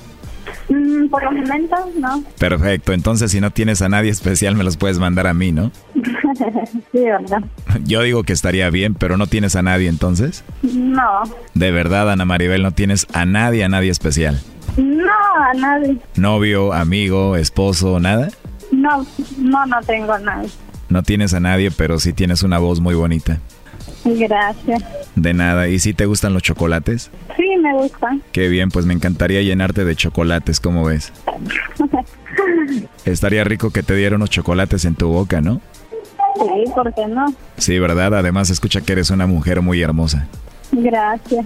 De nada, Ana Maribel. Mira, ahorita estoy ocupado, no sé si te pueda marcar más noche. Sí, está bien. Cuando quieras. ¿Te puedo llamar antes de que te duermas hoy? Sí, sí, está bien. ¿Te duermes temprano o tarde? Eh, no, yo me duermo tarde, como a las 11. Entonces te llamo antes de que te duermas para decirte cositas bonitas y duermas rico pensando en mí. Mm, está bien, gracias. A ti, Ana Maribel. ¿Quién te acá? Dijiste ven para acá, o sea, ¿quieres que vaya para allá? no sé, usted ahora si puede venir. Ah, si puedo ir, ¿está bien? ¿O qué fue lo que dijiste? No sé, usted, ¿quiere? O sea que si yo puedo ir, voy, ¿a ti te gustaría que yo fuera? Sí. ¿Sí? Qué voz tan sexy. A mí se me hace que estás jugando conmigo. No, para nada, no. No, no, no, no. Aquí no. No corren aquí. ¿Son tus niños? ¿Cuántos son? Tres. No, que tengo dos varones y una niña. Tres. Dos varones y una niña. Pues a mí me gustaría ser tu bebé también. Ah. ¿A ti te gustaría ser mi bebé?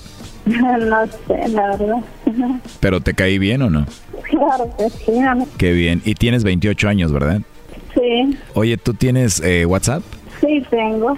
Ahorita te doy mi número de WhatsApp y me mandas unas fotos tuyas. Ok, está bien. Perfecto. Oye, pero dime la verdad, entonces tú no tienes a nadie, ¿verdad? No. Bueno, entonces te llamo en la noche antes de que te duermas. Ok, está bien. Bueno, te marco a rato, hasta luego. Ok. Ahí está. Es todo lobo como te enseñé, güey. Uy, sí, eras, no. Oye, ¿cómo escuchaste a tu novia, Lalo? Está esperando el dinero que le iba a mandar ahorita, pero no le voy a mandar nada. Y espérate, primo, ahorita viene lo bueno. Ok. Apenas tres semanas de novios y a los dos días ya te estaba pidiendo dinero. ¿Cuánto te pidió? Ah, ella me pidió 250. Bueno, te marcamos en un rato. Ok, está bien. Tres horas después. Bueno, vamos a llamarle Lalo. ¿Qué pensaste de lo que escuchaste hace rato? No, pues está esperando los 300 dólares. Pues qué mala onda de su parte, ¿no? Ya, ya. No, pues sí está, está difícil. Chale, lobo. Ahí entró la llamada, no hagan ruido. ¿Aló? ¿Aló? ¿Eres tú, Ana Maribel, la mujer bonita, hermosa con la que estaba hablando hace rato? Sí. ¿Y quieres hablar conmigo otra vez o no? Sí. Qué rico escucharte de nuevo, Ana Maribel. Gracias. De nada, hermosa. ¿Y a qué te dedicas? Pues en los momentos no trabajo, así cuesta mucho el trabajo. Cuesta mucho encontrar trabajo, pues si tú ocupas algo, yo aquí estoy para lo que necesites. Gracias, gracias. Me imagino que no tienes apoyo de nadie. No, la verdad, no. ¿Y qué pasó con el papá de tus niños? ¿Te abandonó? Sí, él conoció a una mujer ya vieja y se dice que se enamoró de ella. Ahí está. Se enamoró de la vieja fea y te dejó.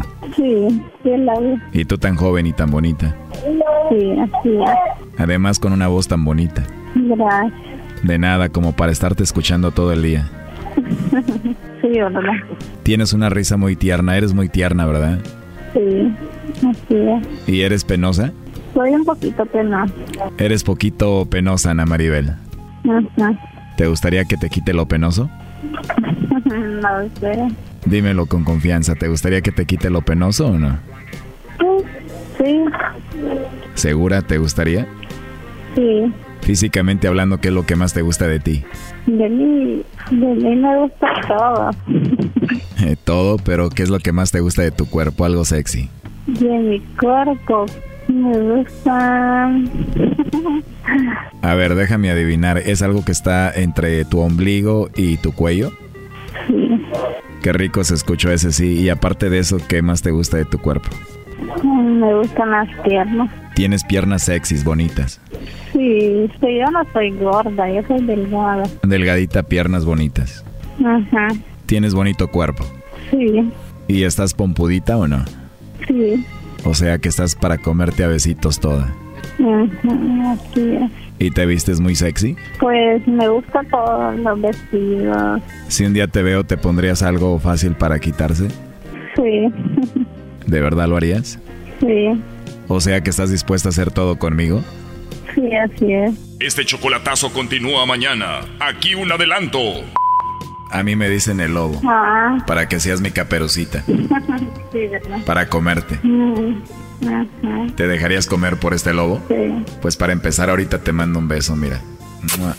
Gracias, igual. ¿Te gustó? Sí. Esto fue el chocolatazo. ¿Y tú te vas a quedar con la duda? Márcanos 1 triple 874 2656. 1 triple 874 2656. Erasno y la chocolata. El podcast de no y Chocolata. El más chido para escuchar. El podcast de no y Chocolata. A toda hora y en cualquier lugar. Eh, tengan cuidado, Choco. Es que sí, llegó mi sobrinillo, llegó mi sobrino y me dijo, me la pelas, tío, y que le doy un madrazo. Hasta se le cayó la naranja que traía en la mano. Oh my God. O sea, si él te decía que la naranja. Ya después me di cuenta, dijo, me la pelas y que le doy hasta voló la naranja por allá. Dije, ah, perdón, hijo. Hijo a tu. Oye, Choco, Donald Trump dice que mueren más blancos que afroamericanos por la policía. Eso dijo Trump. Le preguntó la entrevistadora, dice, ¿qué opinas de que siguen muriendo eh, afroamericanos en manos de la policía? Y él dijo, no, no, no, eh, mueren más blancos, blancos que americanos. Esto dijo. Why are African Americans still dying at the hands of law enforcement in this country? And so are white people. So are white people. What a terrible question to ask. So are white people. More white people, by the way. More white people. Oigan, ¿por qué sigue muriendo más gente, más afroamericanos en manos de los policías? Dice, también mueren blancos. También blancos mueren en manos de la policía. Es más, hasta más blancos mueren en manos de policía que afroamericanos. ¿Qué pregunta tan horrible me acabas de hacer? Como diciendo, ¿qué pregunta tan tonta? Pues bueno, señores, eran de la chocolata, nos fuimos a las estadísticas y entramos a una página que se dedica a las estadísticas. Y obviamente en promedio, Donald Trump tiene razón. Mueren más blancos en manos de la policía que afroamericanos, pero cuando nos vamos al porcentaje, pues ya no dan los números.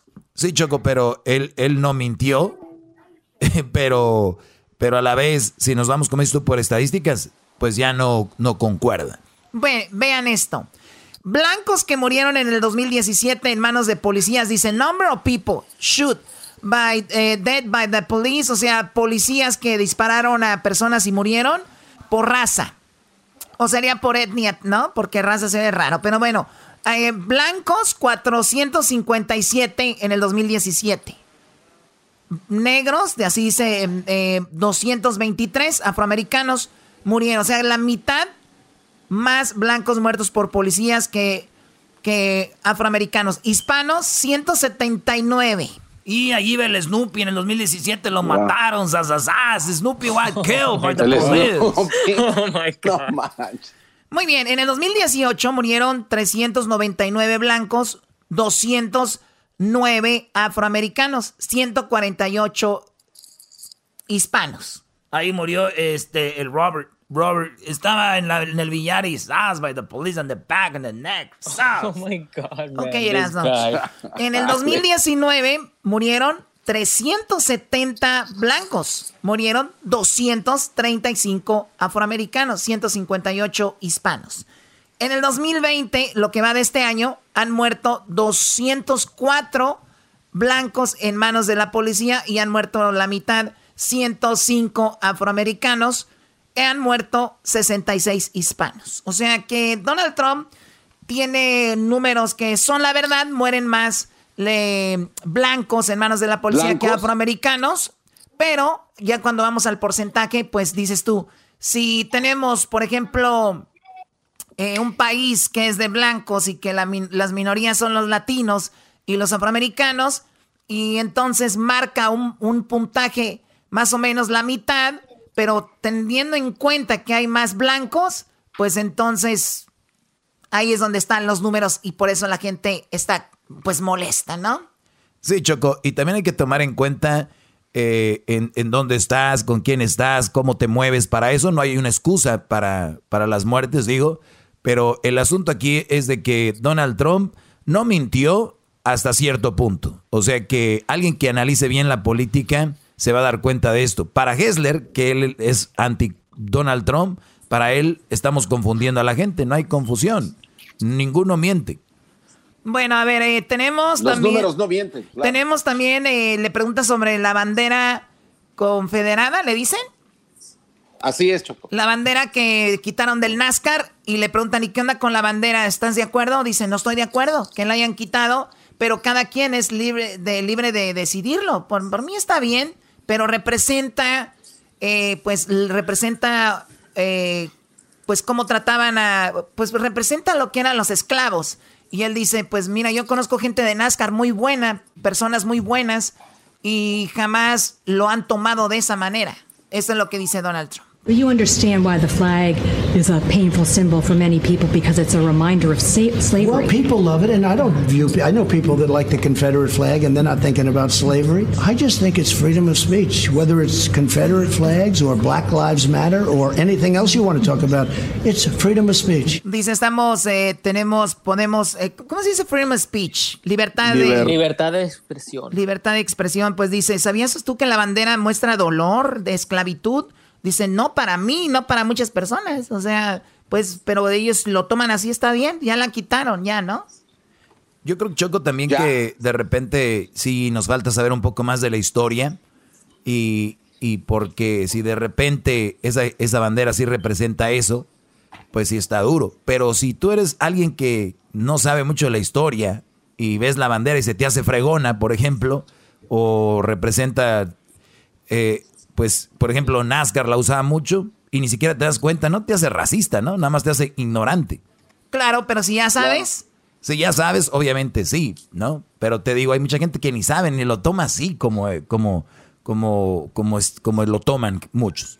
Bueno. Pero no fue donde se hizo más famosa en la, en la serie de El General Lee de los Duques de Hastar, ¿no? El carro tenía. Oh, el carro blanco, ¿no, güey? Con la bandera esa ahí, güey. Yo cada que veo esa bandera sí representa como esa gente, güey. Así como, como Joe Dirt, así, güey. Así como que. What's up? no Joe Dirt. Bueno, a ver, tenemos eh, las escuelas.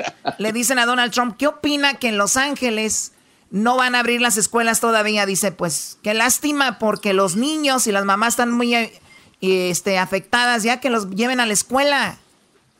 Dice que cambien ya de políticos ahí porque obviamente Parece que los demócratas son los que manejan esto. Esto es lo que dice Donald Trump. The Los Angeles School District is the latest and one of the largest in the country to say they're not going back to school in the fall. Mistake. What do you tell parents and teachers who feel that it's unsafe to go back? I would tell parents and teachers that you should uh, find yourself a new person, whoever's in charge of that decision, because it's a terrible decision. Because children and parents are dying from that trauma too. They're dying because they can't. Dice Donald Trump que papás, hijos están muriendo muriendo por este trauma, que ya, que regresen a la escuela, que si no abren las escuelas busquen nuevos dirigentes, porque los niños tienen que regresar a la escuela. Do what they're doing. Mothers can't go to work because all of a sudden they have to stay home and watch their child, and fathers. Uh, what's happening? You know, there's a tremendous strain on that whole side of the equation. So it's a balancing. It's a balancing act. It is a balancing act, but that we have to open our schools. But I also say a decision like that is politics because we're starting to do very well in the polls because I'm for law. Dice Donald Trump, la verdad todo esto en estados como California y estos lugares donde, donde están los demócratas manejando, dice, todo es político. Como yo estoy al frente en las encuestas, pues de esa manera me quieren, me quieren afectar diciendo que estoy manejando mal el coronavirus, ¿no? On order, I'm for strong business. Our jobs are coming back at a record level like never. We've never seen anything like it. Record level. We're heading up. It's turning out to be the V, just like I, I built it once before, the strongest. Bueno, y habla de la economía, dice estamos regresando bien rápido y lo estamos haciendo muy bien, pero Joe Biden, el que le va a quitar el puesto para la presidencia el que va a estar ahí y le va a decir adiós Donald Trump, yo seré el nuevo presidente, lo ataca y le dice que tiene un mal manejo con el coronavirus. Hospitalizations and deaths, two of the most concerning indicators of Trump's failed response, are already unacceptably high and they are rising. It's gotten bad enough that even Donald Trump finally decided to wear a mask in public. I'm glad he made the shift. Oye, Hessler, eso es muy interesante. Es verdad lo que dice Biden, ¿no? Finalmente Donald Trump se puso ya la máscara, finalmente ya anda tomando precauciones y no lo había hecho antes. Exacto, finalmente, imagínate, meses después ya vamos a encontrar la vacuna para, la, para, para el coronavirus y finalmente se ve en público en un hospital eh, con, con, la máscara. O sea, poco tarde, creo yo, ¿no? No, no creo que sea tarde, pero sí estuvo muy mal cómo lo manejó, ¿no? O sea, ¿Sabes qué, Chocolata? Yo creo que si no fuera por Trump, habría mucha, mucha más gente especialmente la que, la, que lo apoya, utilizando la máscara. No y, no y, no, solo eso, no saliendo, porque Donald Trump es ha sido un impulsor de que salgan, de que no pasa nada, que vamos acá y que dale con todo. Y él es un impulsor y más, ni siquiera lo hizo con cuidado, o sea, no era como que salgan y cúbranse, porque ni la máscara traía.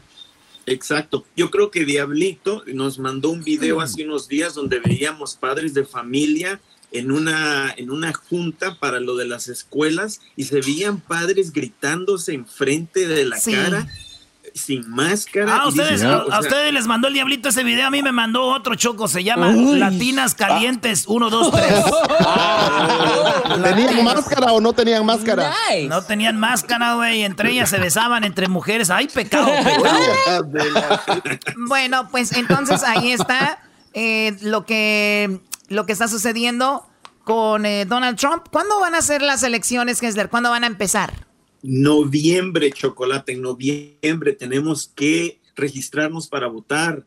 Todos los latinos tenemos que hacer la diferencia en este país. Si no lo hacemos en, este, en esta vez, vamos a tener otros cuatro años con este presidente. Y eso, bueno, en mi opinión, en mi opinión, claramente, no creo que sea la correcta. Oye, Choco, y fíjate qué cosas. En, Bolsonaro en Brasil, Donald Trump en Estados Unidos y eh, AMLO en México. Los tres se han eh, rehusado a usar tapabocas, se han rehusado a manejar el coronavirus como lo que es. ¿Y qué quieres?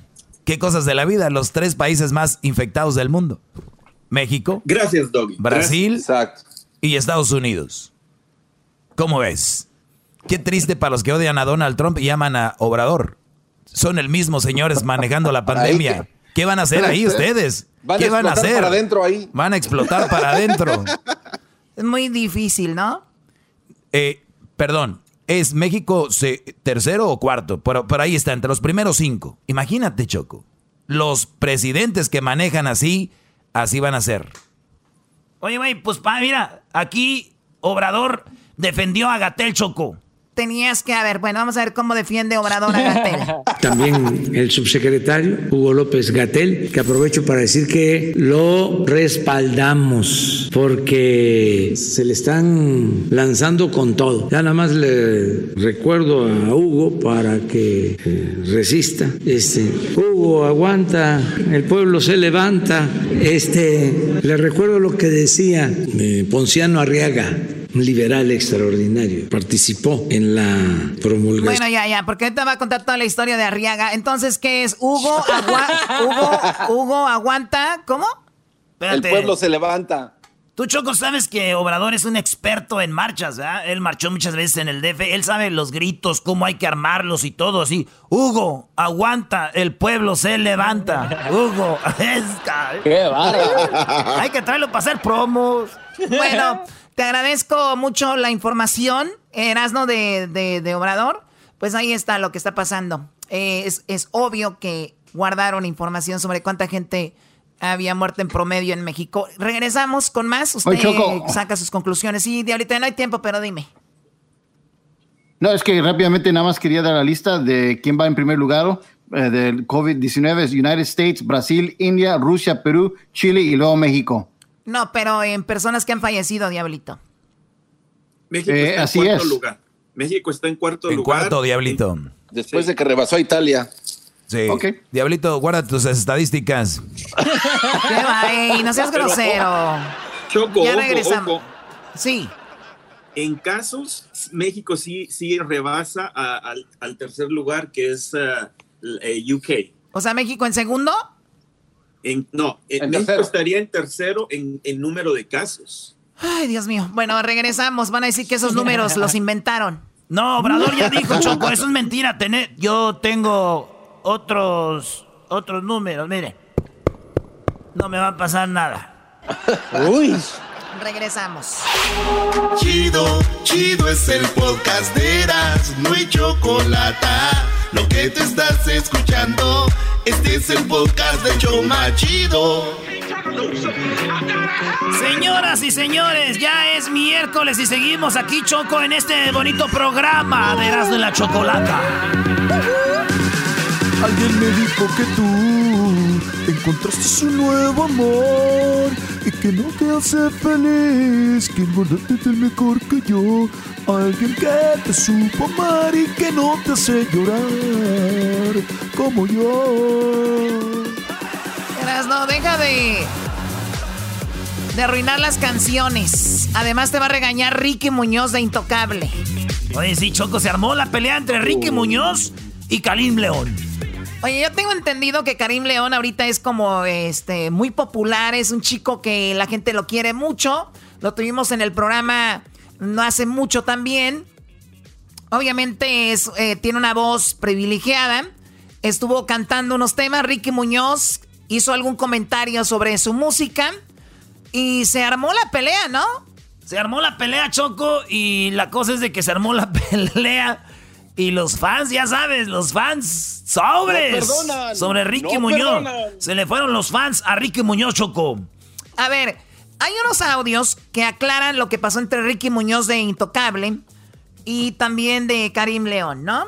Oye, para mí, con todo respeto a Karim León, yo creo que así como don Vicente Fernández, como Alejandro Fernández, Pepe Aguilar, don Antonio Aguilar, yo creo que hay una línea de respeto en el norteño eh, tiene que estar intocable, tiene que estar desde los alegres de Terán, los relámpagos, intocable, pesado, eh, el grupo duelo, que tienen que, son grupos que tienen que tener respeto, ¿no? Eh, es, ellos se lo han ganado a pulso.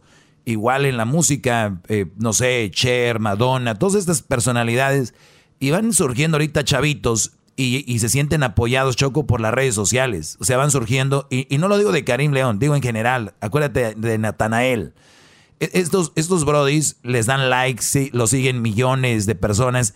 Y entonces a ellos les da un respaldo para decir cualquier cosa y, se van a atacar al artista que ya se puede decir, ahorita no está en su momento. Para mí, Intocable, lo último que ha sacado en discos, lo mejor que ha sacado, justo mejor que antes musicalmente.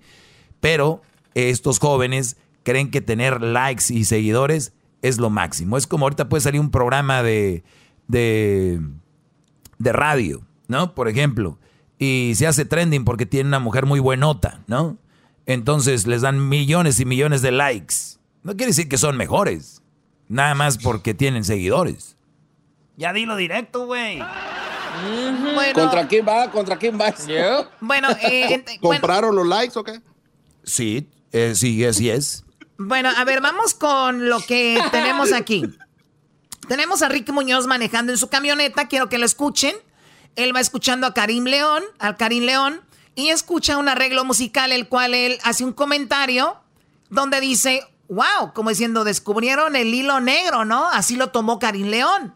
Yo la verdad lo escuché, yo lo tomé como un comentario como que qué fregón arreglo, pero escuchemos lo que dice Ricky Muñoz. Órale, raza. Está con madre. Me gusta el arreglo, la creatividad. Cambia de tuba a guitarrón, güey. O a tololoche, que diga. ¿Qué arreglo? ¿Qué creatividad? Cambia de tuba a tololoche. ¿Qué arreglo? ¿Qué creatividad? Bueno, bueno ese arreglo. Entonces, ese comentario lo escuchó Karim León. Karim León sube este video donde canta la canción de Intocable, que es esta canción, esta es la canción de Intocable originalmente. Que ahora sí vives feliz, encontraste a alguien mejor que yo, alguien que te supo amar y que no te hace llorar. Bueno, entonces Karim León, después de haber escuchado el comentario de Ricky, empieza a cantar la canción nuevamente. Alguien me dijo que tú encontraste un nuevo amor, que ahora sí vives feliz, que te encontraste a alguien mejor que yo. Entenderé si no hay amor, pero dime, ¿qué hago yo con si hubiera sido productor. Y bueno, es, él canta la canción como queriéndolo quemar a Ricky diciendo, así se canta la canción, no como la cantas tú. Es lo que hace Karim León y le dice, si yo hubiera sido tu productor, te hubiera dicho que la cantaras así. ¡Oh! ¡Agárrate! Oh. Escuchemos lo que dice Karim León a, Ricky. Como que le dolió un poquito lo del arreglo. Entonces dijo, pues te la voy a cantar como yo canto. Y si hubiera sido tu productor, yo te hubiera dicho que la cantaras así. Escuchemos.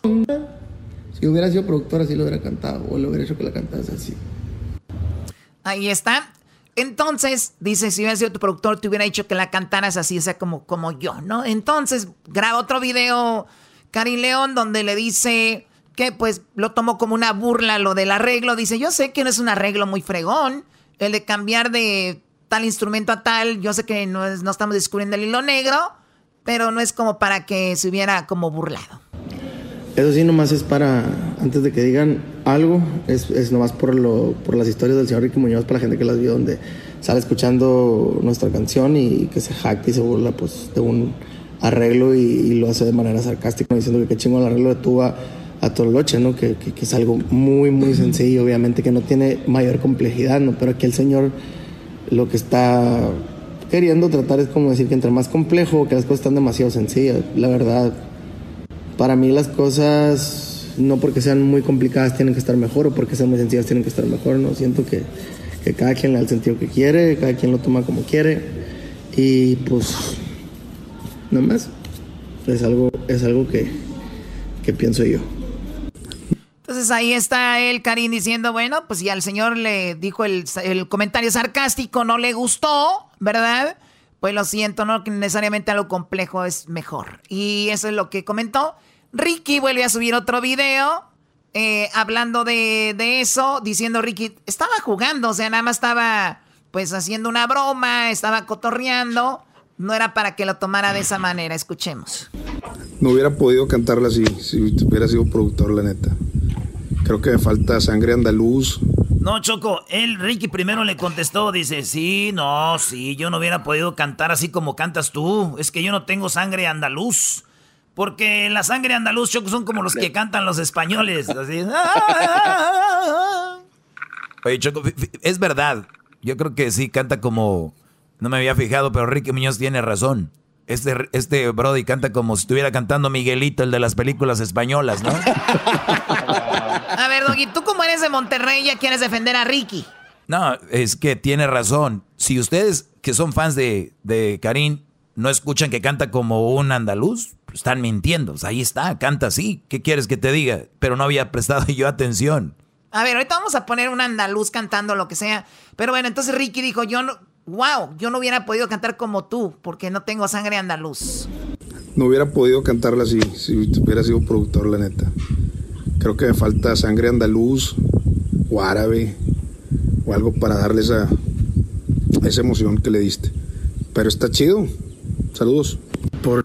O sea, Ricky. Oh. Ricky le dice, uy, wow. O sea, tenía que haber tenido. A ver, ¿cómo se escuchan los andaluces? Ahí te va, Choco. Así es como escucha la gente que canta así como. ¿Qué música es, Edwin? ¿Qué les dicen allá?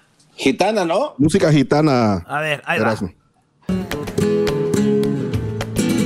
Hoy mi niño me ha regalado, me ha regalado, me lo ha regalado.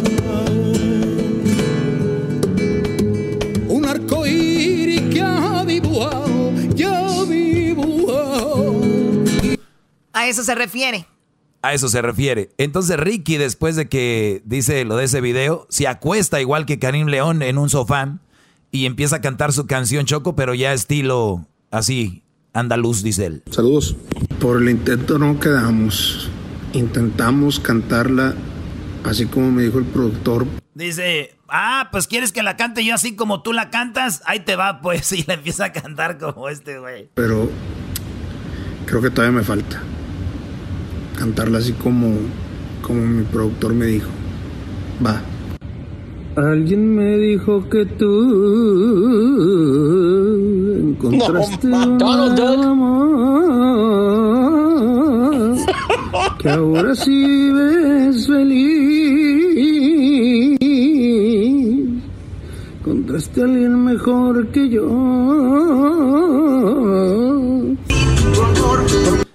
Oh my God. La verdad, qué chistoso. Yo no lo tomaría mal. Wow. No, yo no, yo, no tomaría mal que Ricky Muñoz, que es tan reservado y todo, se ponga a pelear con él. Digo, pues bueno para Karim León, ¿no? Digo, no sabemos. Si sigues haciendo covers, digo, no sé cuánto dures más, pero Intocable no hacía covers, Choco, con las canciones que se hizo Intocable. Bueno, a ver, entonces tenemos lo que dice. A ver, ¿y que empezó a cantar otra vez así? Se sube a la camioneta Ricky Choco y sigue cantando como Karim León, así como, oh, oh, oh", pero ahora una cumbia. Oye, ahí te va.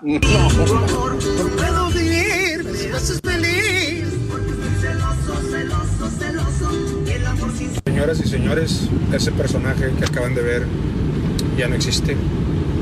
Por esa tal seriedad, paso a retirarme les deseo a todos un... Y ya después de todo, dice Ricky, ya, ya se acabó el chistosito, ya, ese personaje se acabó, señores. Ya, ya no vamos a cotorrear de eso, se acabó. O sea, hasta estaba cantando la del celoso en ese estilo. Sí, la de soy celoso, celoso, celoso, celoso. Muy bien, pues bueno, y habló Ricky en un video donde aclara todo lo que sucedió. Escuchemos. Hola a todos. Hoy no soy influencer, no soy nada. Vamos a hablar desde el mero principio. Ayer escuché una rola y sí efectivamente de tuba se iba a Tololo. No sabía quién era, ni idea quién la cantaba, nunca la había escuchado. Hice un comentario, un comentario de que, ah, qué chido arreglo. Punto. Ahí vamos. Eso es del principio. Después salió otra canción y yo hice un comentario de que si yo fuera sido el productor, hubiera tocado la canción con esta música, X música.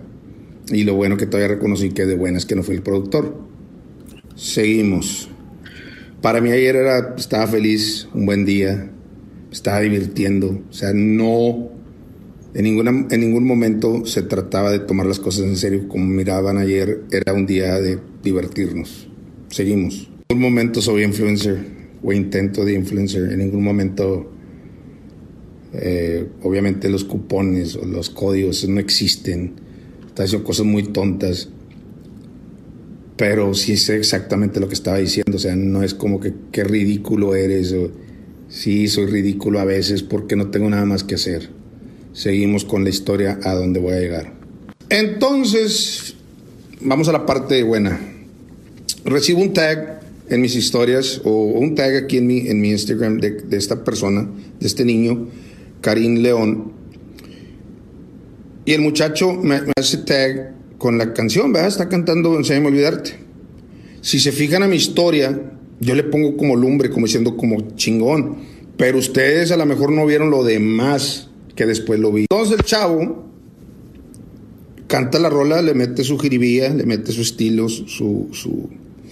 Y al final dice, si yo fuera, si yo hubiera sido tu productor, te hubiera dicho que la cantaras así. Él fue el que dijo eso primero. O sea, a mí. Que está bien. O sea, yo, yo no lo tomé ni como... Lo tomé como ligeramente, me dio risa, claro, me dio risa y me sigue dando risa. Lo tomé ligero y después seguimos porque las historias estas tengo que grabar más. Seguimos. Después seguí con mi día feliz como estaba y luego hice como quien dice una parodia de lo que él dijo de mí yo hice como algo igual que lo que, igualito lo que él dijo de mí. Yo hice lo mismo que él, pero a, lo mejor de una forma más colorida. O sea, una parodia porque en mi intento de, comediante me gusta un chingo la comedia, las parodias, ese pedo. Es lo que era. O sea, es como cuando Eugenio Derbez se vestía de bronco. O sea, nadie decía, qué mamón, o sea, que porque le falta respeto a Bronco. No, es nomás. Se me hizo chistoso, pues seguimos porque se va a cortar esto. Yo no tengo nada en contra de este niño, no lo conozco personalmente. Sé que ha grabado varias canciones de Intocable, de lo cual tampoco no estoy molesto que haya hecho eso, ni le tengo envidia, envidia de que está grabando algo mío. No tengo envidia por eso. Eh, hay más canciones ahí si le gusta y, y, que puede escoger del repertorio. Hay un chingo de repertorio, un chingo de hits de Intocable. Y no, no voy a no voy a decirle cómo lo, cómo lo cante, cómo, cómo lo haga. Está, aparentemente le está yendo muy bien el muchacho con las canciones de otros artistas. Eh, seguimos. Y jamás, nomás quiero dejar en claro que jamás es envidia. Envidia de que, y como te digo, lo del cambio del Tololoche, si lo escuchan, sí lo hace. No es algo que inventé, ahí está. Se los juro que no sabía que era él. Eh, se me hacía algo chistoso que era una canción de Noelia cantando con un twist diferente y luego con tuba y tololoche y nunca me, me, burlé, nomás dije, ah, con madre el cambio es el... O sea, más bien fue como algo que levanté, lo noté, como músico lo noté y lo dije, fue todo lo que hice, punto. Y a los que estaba leyendo, eh, Karin, neta, te voy a decir una cosa, también tienes, tienes unos fans ahí que te defienden pero también, eh, o sea, que hay que tener argumentos, güey. O sea, no, no nomás está bien que te defienden, pero no tirar mierda nomás por, por hablar a lo, porque tiene el hocico desocupado. De que la, la carrera de nosotros va en decadencia, que no hemos sacado. Irónicamente, que no hemos sacado canciones, que vivimos de las canciones de hace 20 años, e irónicamente, las canciones que, que, grabó Karin León, que a ustedes les gusta, que son de nosotros, como Coqueta, eh, Soñador Eterno, irónicamente son también hits de nosotros de hace 20 años. Entonces no es algo nuevo. Pero bueno, lo quería dejar claro, Karin, te deseo la suerte. Es más, graba la canción, deberías de grabarla así a tu estilo. Y ojalá, de corazón te lo digo, con todo el corazón, se va a borrar esto. Deja que, digo, no se va a borrar, se va a terminar y en la segunda historia te voy a decir me refería a la siguiente historia que es esta. Y ojalá que la grabaras, enséñame a olvidarte así que a tu estilo. Y que no solo te, te dieran likes, likes y views, que te diera realmente los frutos que esa canción nos dio a nosotros. O más, que te lo multiplique por más, de veras, de corazón te lo digo porque vivimos una época bien bonita cuando la grabamos nosotros. Y, y ojalá se pudiera repetir, si tú la grabas a tu estilo, que se repitiera esa época que vivimos nosotros y que seguimos viviendo. Pero esa canción fue parte de la historia de lo que seguimos viviendo. cántala a tu estilo y no solo que sean likes y views, que te dé los frutos multiplicados todavía por mil más que lo que nos dio a nosotros. De corazón te lo digo, échale ganas muchacho, eh, te deseo lo mejor. Bueno, pues ahí está Ricky Muñoz. Eh, para mí bien explicado, pero creo que también así como, como dices tú, Doy, que hay que respetar a la gente de, antaño, también creo que tiene su orgullo y, de repente que algunos jóvenes salgan también de... Me imagino, no digo, no sé, los Ricky es como que le vale. Además, Ricky, de verdad lo tienen que conocer, sí se ve medio antipático, pero es un chico que tiene un humor eh, sí sarcástico, pero es muy talentoso, muy metido en su música y, ama lo que hace y no lo dudo que también Karim León y Karim pues trae una nueva generación de chicos. Sí, como dice, lo defienden, pero también hay que tener argumentos. Eh, muchachito, les dice, ¿no? Traen el hocico muy desocupado. ¿Quién, es, ¿Quién grabó esa canción, güey? ¿Quién la compuso? La de Enséñame a olvidar. Oh, esa canción la cantante de la firma, Luis Padilla, que este Brody compone. Ahí te va. Y no te hace llorar como yo. Que lograste olvidar. ¿Qué grupo es? Eh, la firma Choco, Luis Padilla. Muy bien. Bueno, pues ahí está el, asunto. No nos gusta el chisme, pero ese estaba súper buenísimo, la verdad. Muy interesante. Hoy nomás. ¿Ustedes, ¿Ustedes quién creen que tiene la razón? Comenten en las redes sociales, Luis. Ahí te los encargamos. Regresamos. Saludos a Ricky, que no quiso hablar con nosotros. Uy. Yo quería que cantara así. Malagueña, salerosa. Chido, chido es el podcast de Eras, no hay chocolate. Lo que te estás escuchando, este es el podcast de Choma Chido. Con ustedes. El que incomoda a los mandilones y las malas mujeres, mejor conocido como el maestro. Aquí está el sensei. Él es el doggy. Bueno, señores, buenas tardes. Estamos en una tardecita más. Ya estamos en, este bonito miércoles y esperemos que usted le esté pasando muy bien porque pues les voy a platicar de algunas cositas que quiero compartir y a ustedes les van a ayudar mucho en su relación y además les van a ayudar mucho para que tengan pues no una relación perfecta, pero sí eh, muy cerca, ¿eh? Muy, muy cerca. Y ahorita voy a hablar, esto es lo que posteé en mis redes sociales, eh, arroba el maestro Doggy, donde dice hijos o hay hijas, hijos o hijas que ustedes tienen, que tienen su PlayStation o su Xbox, tienen su celular, tienen su cuarto, tienen buena ropa, ¿no? Tienen buenos tenis, ¿no? Eh, de repente ustedes los llevan de viaje o van en la camioneta y dicen, aquí papi, ponme aire acondicionado. Y, o sea, esos niños, estas generaciones, están viviendo una buena etapa, se puede decir en general, no todos, pero más o menos tienen eso, ¿no? Un celular, un, una consola de videojuego, pero al final de cuentas muchos niños cuando el papá dice algo, se ríen de él, como diciendo, qué menso, ay, duh papá, hello. Entonces, entre los niños, entre ellos se ven, especialmente si hay hermanitos, como diciendo, my dad, como diciendo que qué menso, ¿no? O sea, los niños, como diciendo, ¿y saben a qué me recuerda eso? Cuando las mujeres que viven del hombre, que tienen todo, que el hombre les da todo, que trabajan duro y les dan todo, eh, los hombres, estas mujeres, y que al último dicen, ay, de verdad, mi esposo es un bueno para nada. Güey, las mantiene, les da todo, carro, casa, bolsos, todo lo que tienen, y les dicen, es que la verdad no sé, o sea, no sé, es, bueno para nada. Lo que estamos viendo, ahorita les voy a explicar, es una insatisfacción y les voy a decir de dónde viene y por qué. No las culpo, pero ahorita vamos a hablar de eso más adelante. Por lo pronto, quiero saludar a un amigo ya de nosotros que lo admiro, lo admiro no solo porque es una muy fregón en su trabajo, sino que es una excelente persona, eh, responsable, ya muchos, muchos años en lo que está haciendo eh, Tony Rivera.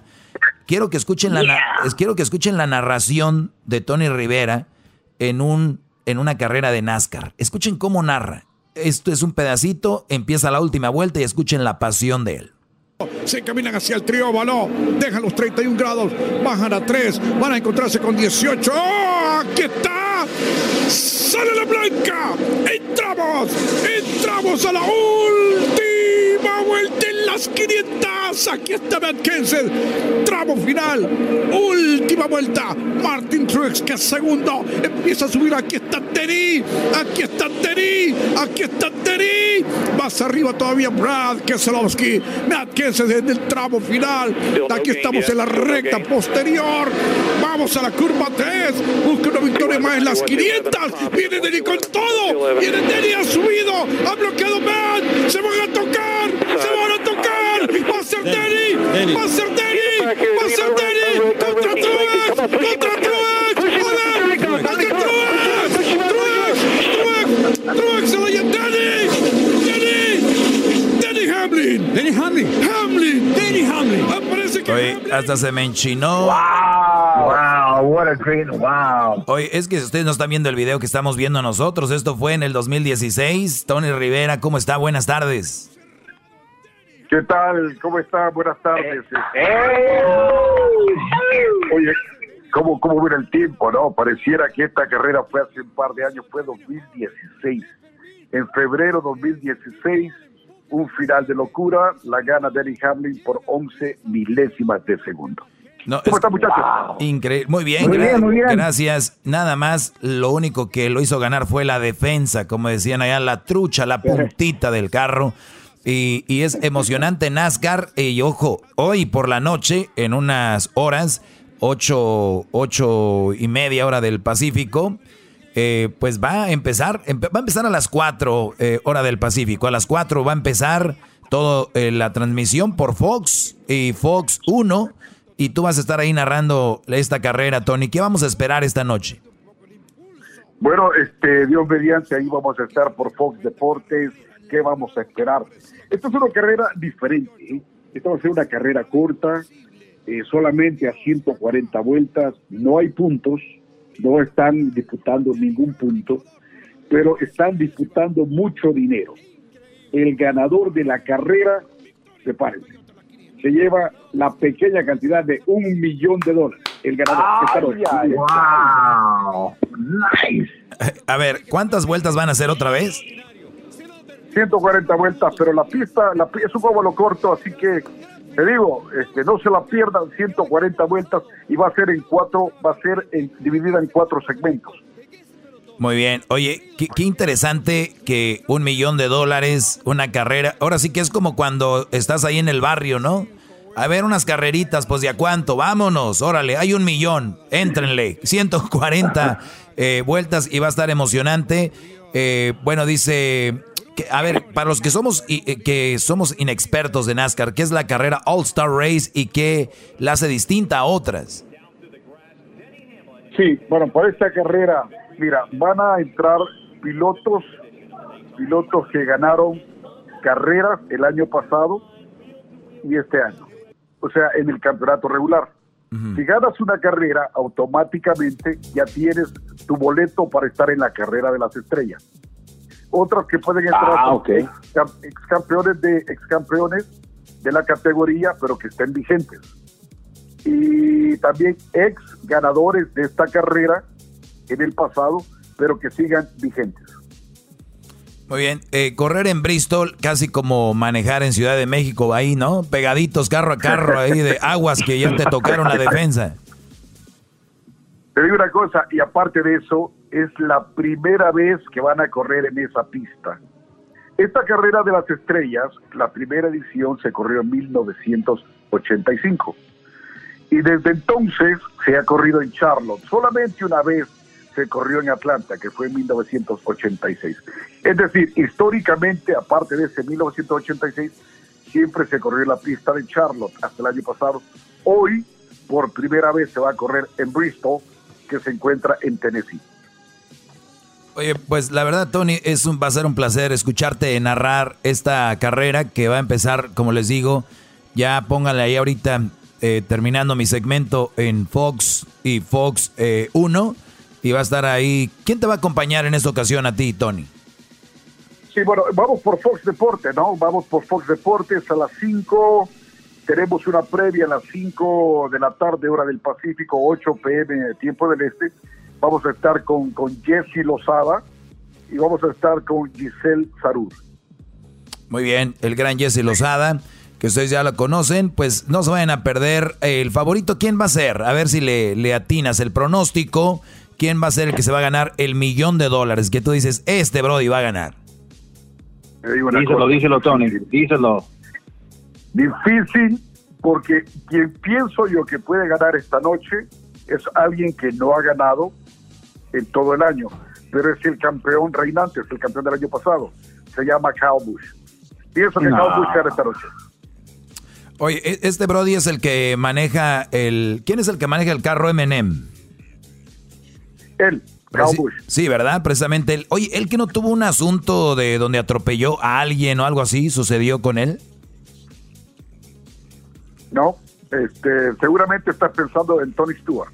Ah, el que, exactamente. Oye, pues entonces el favorito, el carro MM, el que se va a llevar los, eh, el millón de dólares. les platicaba el otro día que mi hijo Crucito en una ocasión tenía 100 dólares que yo le había dado. Fuimos a Las Vegas, estábamos en la tienda MM y le digo, pues vas a gastarlo en Las Vegas en lo que tú quieras. Él le gustan mucho los carros de NASCAR y vio ese coche, no le quitó el, ojo de encima, un carrito tamaño grandecito.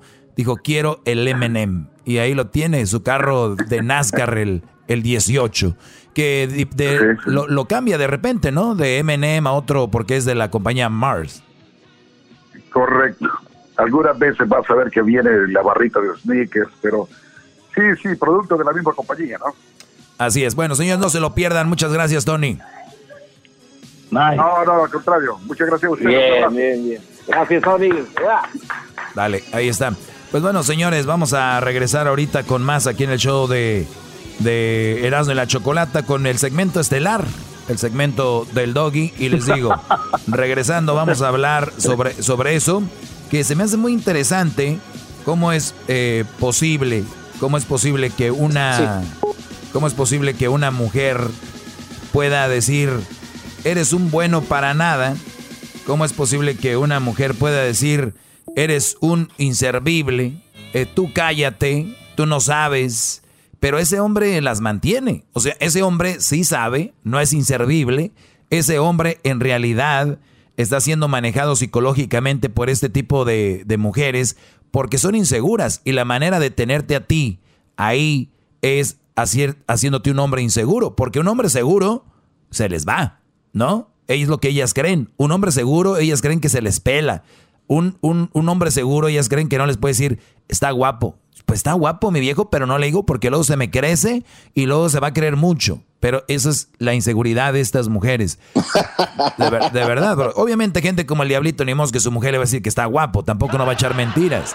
Pero, pero, pero este tipo de mujeres que te dicen, no sirves, no, yo no sé qué, te yo no sé qué te miré, yo no sé quién estaba pensando. ¿Saben qué?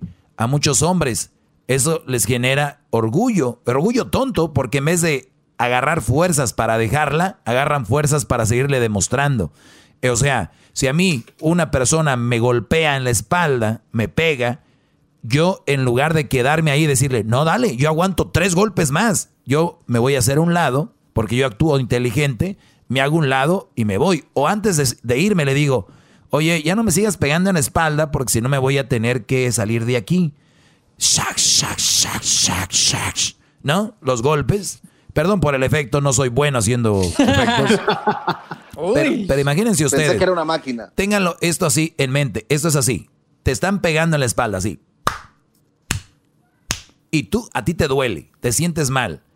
Yo no te pido que te vayas, luego, luego te saques, sino que digas, oye, por favor, puedes dejar de pegarme, me está doliendo, me, me estás marcando, me está, me está afectando. Eso es lo que les digo yo con sus mujeres. No hables así, no hagas eso, porque me afecta y yo sí no soy un bueno para nada según tú. Yo sí sé que soy un bueno para muchas cosas. Y no es que, ay, que soy un tonto, no soy un tonto. Por, si no, no estuvieras conmigo. Entonces, por favor, deja de hacer eso si no me voy a tener que salir en, en modo figurado lo del golpe. Entonces, te sacas, ya no quiero que me pegues. ¿Qué dice el golpeador? Uy, no aguantas nada. No, pues qué poca madre. Te fuiste. Si fueras un verdadero hombre, aguantabas más golpes. Y hay brodis que siguen. Por eso muchos dejan a la mujer golpeadora, a la mujer que, que te golpea psicológicamente, que te dice que no sirves. Y cuando tú te vas, te dicen, mmm, no sirve para nada. ¿Ya lo ven? Les dije, no aguantó. Es un poco hombre. Y ahí vienen los güeyes de regreso. Señores, con eso empiezo el día de hoy. Ahorita regresamos. Va a estar muy interesante esto. Nice. ¡Bum! ¡Bravo! Chido pa' escuchar. Este es el podcast que a mí me hace carcajear. Era mi chocolata.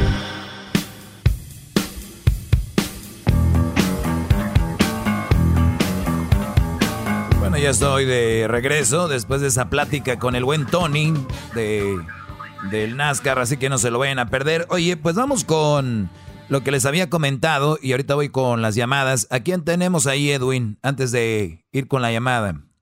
A ver, eh, no, no, no, te escuché muy bien. Vamos a, a ver, ahora sí. A ver, ¿a quién tenemos ahí, Brody? Tenemos a Gustavo, ahorita se lo voy a conectar después de su introducción. Muy bien. Bueno, pues eh, nos quedamos con lo siguiente antes de ir al, al, corte y hablaba yo sobre algo que había posteado sobre cómo los hijos de repente hacen menos a los papás y cómo los hijos hacen de repente menos al padre, al el, el, el, hombre, el hombre que les da hogar, les da casa, les da... Es más, para que les duela más, mujeres, para que les duela más a ustedes que me odian.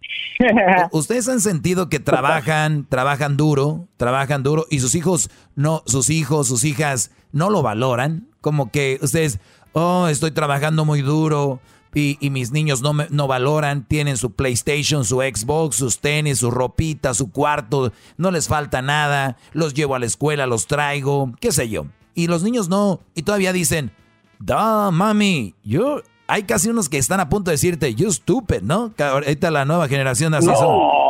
Eh, casi hay unos que... Wow, wow, casi, casi, casi, casi hay unos que están a punto de decir, es más, no se los dicen, pero ustedes ven las reacciones cuando voltean los ojitos, ¿no? Hasta las mamás dicen, las mamás que dicen, no me volteen los ojos. Eso es como, yo no know, tú no sabes. Es como que, pero fíjense ustedes. Bueno, alguien ahí anda en su carro. Ustedes imagínense, ¿qué cosas? ¿Cómo es posible que ustedes, mujeres, eso es para ustedes, mujeres, para que vean, que trabajan duro, que se la rajan en el trabajo, que aguantan los mitotes y los chismes, porque son mujeres, tienen que andar en un mitote o chisme, si no, no son mujeres. Eh, eh, entonces, eh, imagínense, ustedes, y todavía llegan a la casa cansadas, cansadas, y todavía los niños dicen, da, yo no, no, tú no sabes, tú, como diciendo que eres mensa tú, ¿no? A ver, esa mensa les está dando de comer, y, y, y, también voy al lado donde el hombre, la mujer es ama de casa, los hijos están ahí, y el hombre sale, se la parte y se la raja como pues, desde el nacimiento, desde ya se sabe. Uno, para nosotros no es, ay, fíjate que yo trabajo y para nosotros es normal, ¿ok? No como con ustedes, que, uy, trabaja, uy, qué emoción. Pues bueno, el hombre llega, mantiene a la mujer, a los hijos y todavía en la casa los hijos así como que, Duh. pero no solo eso, la mujer también y lo hace en público con los amigos, las amigas, los familiares. Ay, Roberto, uh, o le dicen, tú no sirves para nada, ya en privado, tú no sirves para nada, eh, no sé qué, pero el hombre es el que mantiene la casa. Es, eso es muy triste y, y, me lleva a pensar de que las mujeres tienen que tener un problema psicológico, tienen que tener un, un problema de educación, el no saber valorarlo pero también tiene un problema de inseguridad. De esa manera te sobajan y aprovechan porque dicen, este güey no se ve a ningún lado, aquí no puedes, no sirves, no eres esto, no eres el otro, ¿ok? De esa manera ellas controlan esto. Y, y, y digo porque es muy triste, porque vi una, vi, vi una, una cosa que se me hizo muy interesante. Y yo la verdad, no sé si lo han pensado ustedes, antes de ir ahorita con la llamada, a ver, sus papás no se sienten mal de ver a estos jóvenes hoy en día, por ejemplo en Twitter, en Instagram, en, qué sé yo, de repente en Facebook, de verdad, jóvenes, ustedes, eh, especialmente muchachitas, que dicen que se compraron un carro sin la ayuda de sus papás, que se compraron un carro sin la ayuda de los papás, a pesar de haberles pagado la carrera, los viajes, la comida, los útiles escolares, eh, básicamente darles pues todo para que ustedes pudieran reproducir y tener para comprar un carro, para tener vida. O sea, fíjense ustedes cómo estamos, y yo eh, lo he visto mucho, mujeres que el esposo les tiene casa, les tiene carro. ¿no? El esposo se los compró. Y luego ya se van a trabajar y dicen, ¿sabes qué? Yo trabajo, yo a mi esposo no le pido ni un centavo. A ver, la cuacha. La cuachita.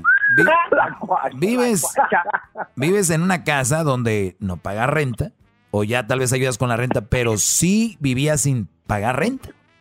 Te compraron un carro. Ah, es que ahorita ya le echa gasolina, cree que ella ya no ocupa. A ver, pero te lo compraron. estás, como, como es, una plataforma que tuviste para tener lo que ahora tienes. O sea, tienes que ser agradecida. Nunca digas, yo no ocupo de mi papá para tener lo que tengo. Mensa, sí ocupaste. Y por el resto de tu vida vas a seguir ocupando. Les voy a dar un ejemplo. Un jugador de fútbol que, por ejemplo, sale de, de los Tigres, ¿no? Ese jugador que nace en la cantera de los Tigres, fíjense nada más, y esto va o, para que sean más internacionales, si un jugador salió del Real Madrid, ¿no? Y no sé si ustedes lo sabían, muchachos, pero ese, ese jugador que se, cree, se, se creó en la cantera, que salió de las fuerzas básicas del equipo, ese jugador cuando lo venda el Real Madrid, por ejemplo, al Manchester United, el equipo por lo regular se queda con un porcentaje. Voy a decirles, por ejemplo, 10% del traspaso. Por eso, cuando ustedes escuchen, ah, el chicharito se fue a tal equipo, Chivas recibe un porcentaje. ¿Por qué? Porque las Chivas lo hicieron, las Chivas lo armaron, las Chivas le dieron las herramientas para que fuera quien es. Entonces, Chicharito en cada contrato o por ciertos contratos va a tener que darle dinero al Guadalajara porque es el equipo que lo creó, ¿ok? Imagínense ustedes que en la vida así fuera ese hombre que te dio todo, ese hombre que te dio casa, y de repente tú dices, yo ya estoy trabajando, ya me compré mi casa. Ah, pues 10% de lo que compraste de tu casa es para tu esposo. Ah, no, está loco, no sé qué. Él fue parte de ese crecimiento. Pero no lo ven así porque son una bola de tarados. Esa es la palabra, tarados. que no son, no, son agradecidos, de verdad, no son agradecidos. Es como si, por ejemplo, aquí, este, al garbanzo, la Choco lo hizo famoso, ¿no? Garbanzo ahí andaba, pues, flotando en, en tierra, ¿no? Y de repente, la Choco lo hace famoso, lo bautizan aquí el Erasmo como garbanzo él ya hace emoción, ya tiene su marca llamada Garbanzo, ya tiene sus redes sociales que son el Garbanzo. O sea, en otro lado tendría que dar un porcentaje, ¿no? De la de, de pero no, no es necesario. Y no se lo van a pedir, obviamente, porque ¿para qué? Pero nada más les digo cómo estas mujeres, esta nueva generación de muchachas, son muy mal, mal agradecidas. Mucha tlacuachada, sí, sí. Tlacuachilla. Mucho tacuache. mucho tacuache. La, la, palabra real es tlacuache, no tacuache, pero bueno, ahorita ya ves cómo andan los tacuache. Cut, quema o no quema, cut. La troca de mi hermano quema, cut. Chiro Girls. Pero bien, vamos a la llamada, ahora sí, perdón, nada más quiere decir eso. Sean agradecidas, tlacuachillas, por favor. Vamos con... Oiga, maestro, ¿por qué no pone el audio de, Adame, maestro, donde le dice misógino? Está muy bueno lo que dice. Ah, pues déjame, tomo la llamada y si hay tiempo lo pongo, Garbanzo. Ya tienes 20 días hablándome del mendigo audio de, de Alfredo Adame. A ver, vamos con este, la llamada, Edwin. ¿Quién tenemos ahí, Edwin? A Gustavo Maestro, que es un gran alumno suyo que tiene una pregunta muy importante. Le envió un email a elmaestrodoggy.gmail.com y recuerden escribir su número de teléfono cuando le pidan una pregunta o la, oportunidad de hablar con usted, maestro. Sí, pongan ahí su teléfono, como dice Edwin, cuando me manden correos a uh, elmaestrodoggy.gmail. Adelante, Gustavo, ¿cuál es tu pregunta, Brody? Porque tenemos poquito tiempo. Ok, Doggy, ah, ¿qué tal? ¿Cómo estás? Bien, gracias. Ok, mira, este, tengo una lástima que tengas uh, poquito tiempo, pero es una pregunta muy, muy importante. Este, yo te sigo desde hace como cerca de dos años y realmente he aprendido muchísimas cosas de ti, como no tienes idea, o tal vez sí tengas la idea. Pero mira, te cuento. ¡Bravo, bravo! Déjame, déjame te cuento un, poquito, uh, un poquito de, la historia, lo que me lleva a la pregunta. Uh, yo tuve una relación de poco más de nueve años. Uh, se terminó la relación por diferentes motivos. al año, al año cuando pasé todo el proceso de, la separación y todo, me sentía listo como para empezar a, salir, a, rehacer mi vida, a conocer más gente y todo. Eh, no lo hice porque ah, tuve un par de meses, como cerca de cinco meses, a mis dos niñas ah, viviendo conmigo 24/7. Después de eso, ah, cuando regresó la mamá, se las entregué y volví a retomar el control de mi vida. Empecé otra vez a querer retomar el control de mi vida, a conocer gente y todo.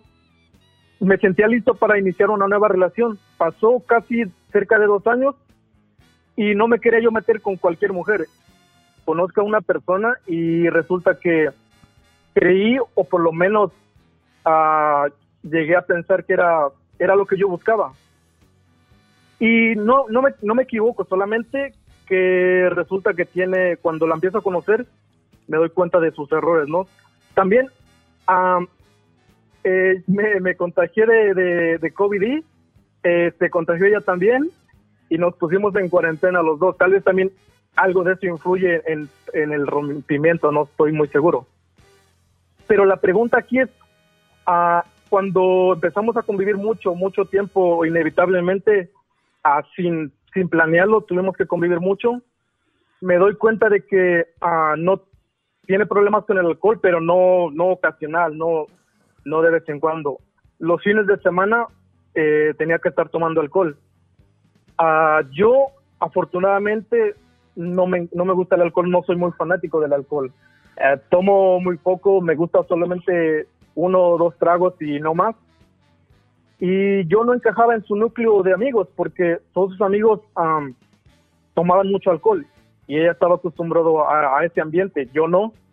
Eh, me sentía yo raro al intentar este, encajar en ese, en ese grupo de amigos, no podía eh, hubo el momento que simplemente hablé con ella y, decidí dar un paso a un lado y no seguir con la relación porque si, si algo es lo que he aprendido en la vida, que sé, lo que sé que es lo que no quiero y eso era lo que yo no quería para mí.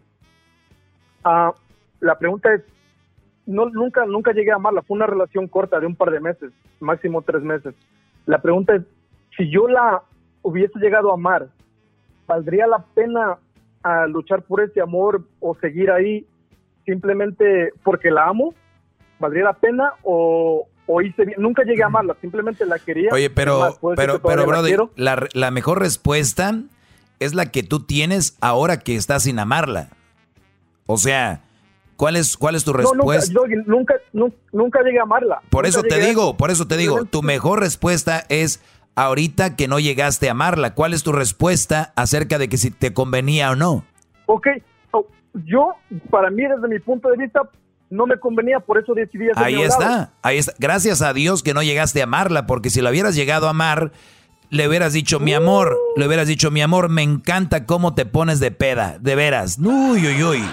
Yo había visto, yo había, mi amor, mira, yo estaba en contra de la gente borracha, pero tú, ahora que te veo tomar, no sé, me encanta cómo te avienta los chats uno tras otro. De veras que si yo hubiera visto, hubiera, yo no sé, perdona todo, mi, mi amor, mi amor, de veras, yo que mira, caminaba por los bares y decía, bola de borrachos y corría. Mi amor, yo que estaba en contra del alcohol y yo que nada más dos traguitos y ya, ahora veo que qué bárbara.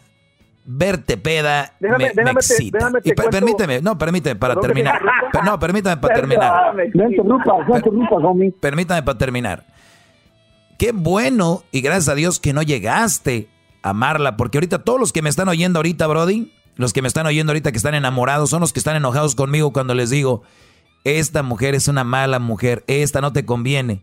pero ellos, los, los defectos que para una relación afectan, como el alcoholismo, ellos las ven bonitas. Ellas, bueno, mi vieja sí sube fotos que casi se le ven las boobies, güey, pero las tiene bien bonitas. Como están bonitas, pues que me den, les dé envidia a esos güeyes. O sea, están, están en un trance, están en un trance. Tú hubieras entrado en ese trance y hubieras aceptado todo. Y qué bueno que no la amabas. Ahora sí, dime el otro, Brody. Mira, déjame, déjame te, cuento algo. Eh, ¿Por qué, por qué eh, te quería comentártelo? Ah, yo le quise, le, di el gusto de tomar una vez con ella y me emborraché con ella, no para darle gusto, también tenía yo esa espinita, pero tardó, pasaron, no estoy seguro si 12 o 13 años para yo emborracharme como me emborraché una vez con ella.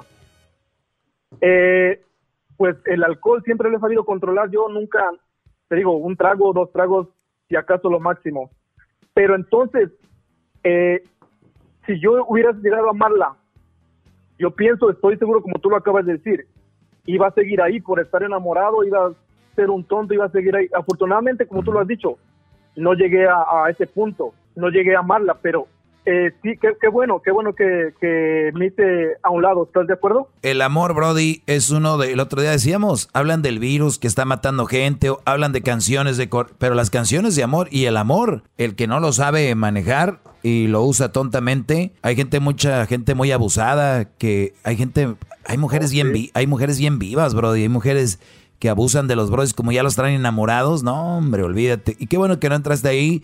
Y qué bueno también por ella, porque acuérdate que a la larga, ella ya su mundo va a ser más relax, porque ella sí se va a juntar con gente que pistee y todo ese rollo. O sea, véanlo de esta manera. Yo cuando les digo, una, una relación tóxica es mala para los dos, no solo para el hombre. De verdad, mujer, búscate tú un tóxico igual que tú, un güey que esté igual de loco.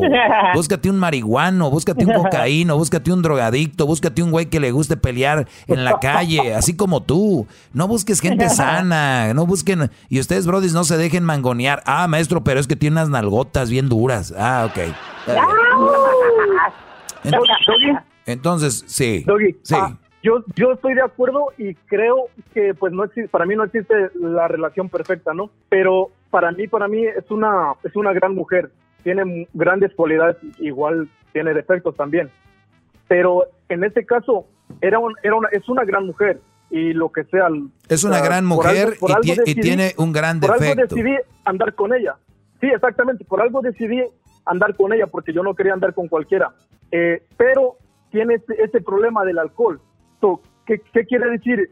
Que si muchos muchos en mi lugar seguirían porque es una gran mujer, porque vale la pena, porque es esto, por lo otro, tiene grandes cualidades, pero también tiene sus grandes defectos. A ver, a ver, a ver, a ver, vamos, por partes. La palabra gran no se la puedes dar a cualquiera. O sea, la palabra gran está bien. de acuerdo. Está bien, nadie es perfecto. Ella no es una gran mujer, no. No, no se equivoquen. A, ver, em, empecemos a, usar las palabras adecuadamente, ¿ok? No le podemos ir rico a alguien que tiene un millón de dólares, ese no es rico, ¿ok?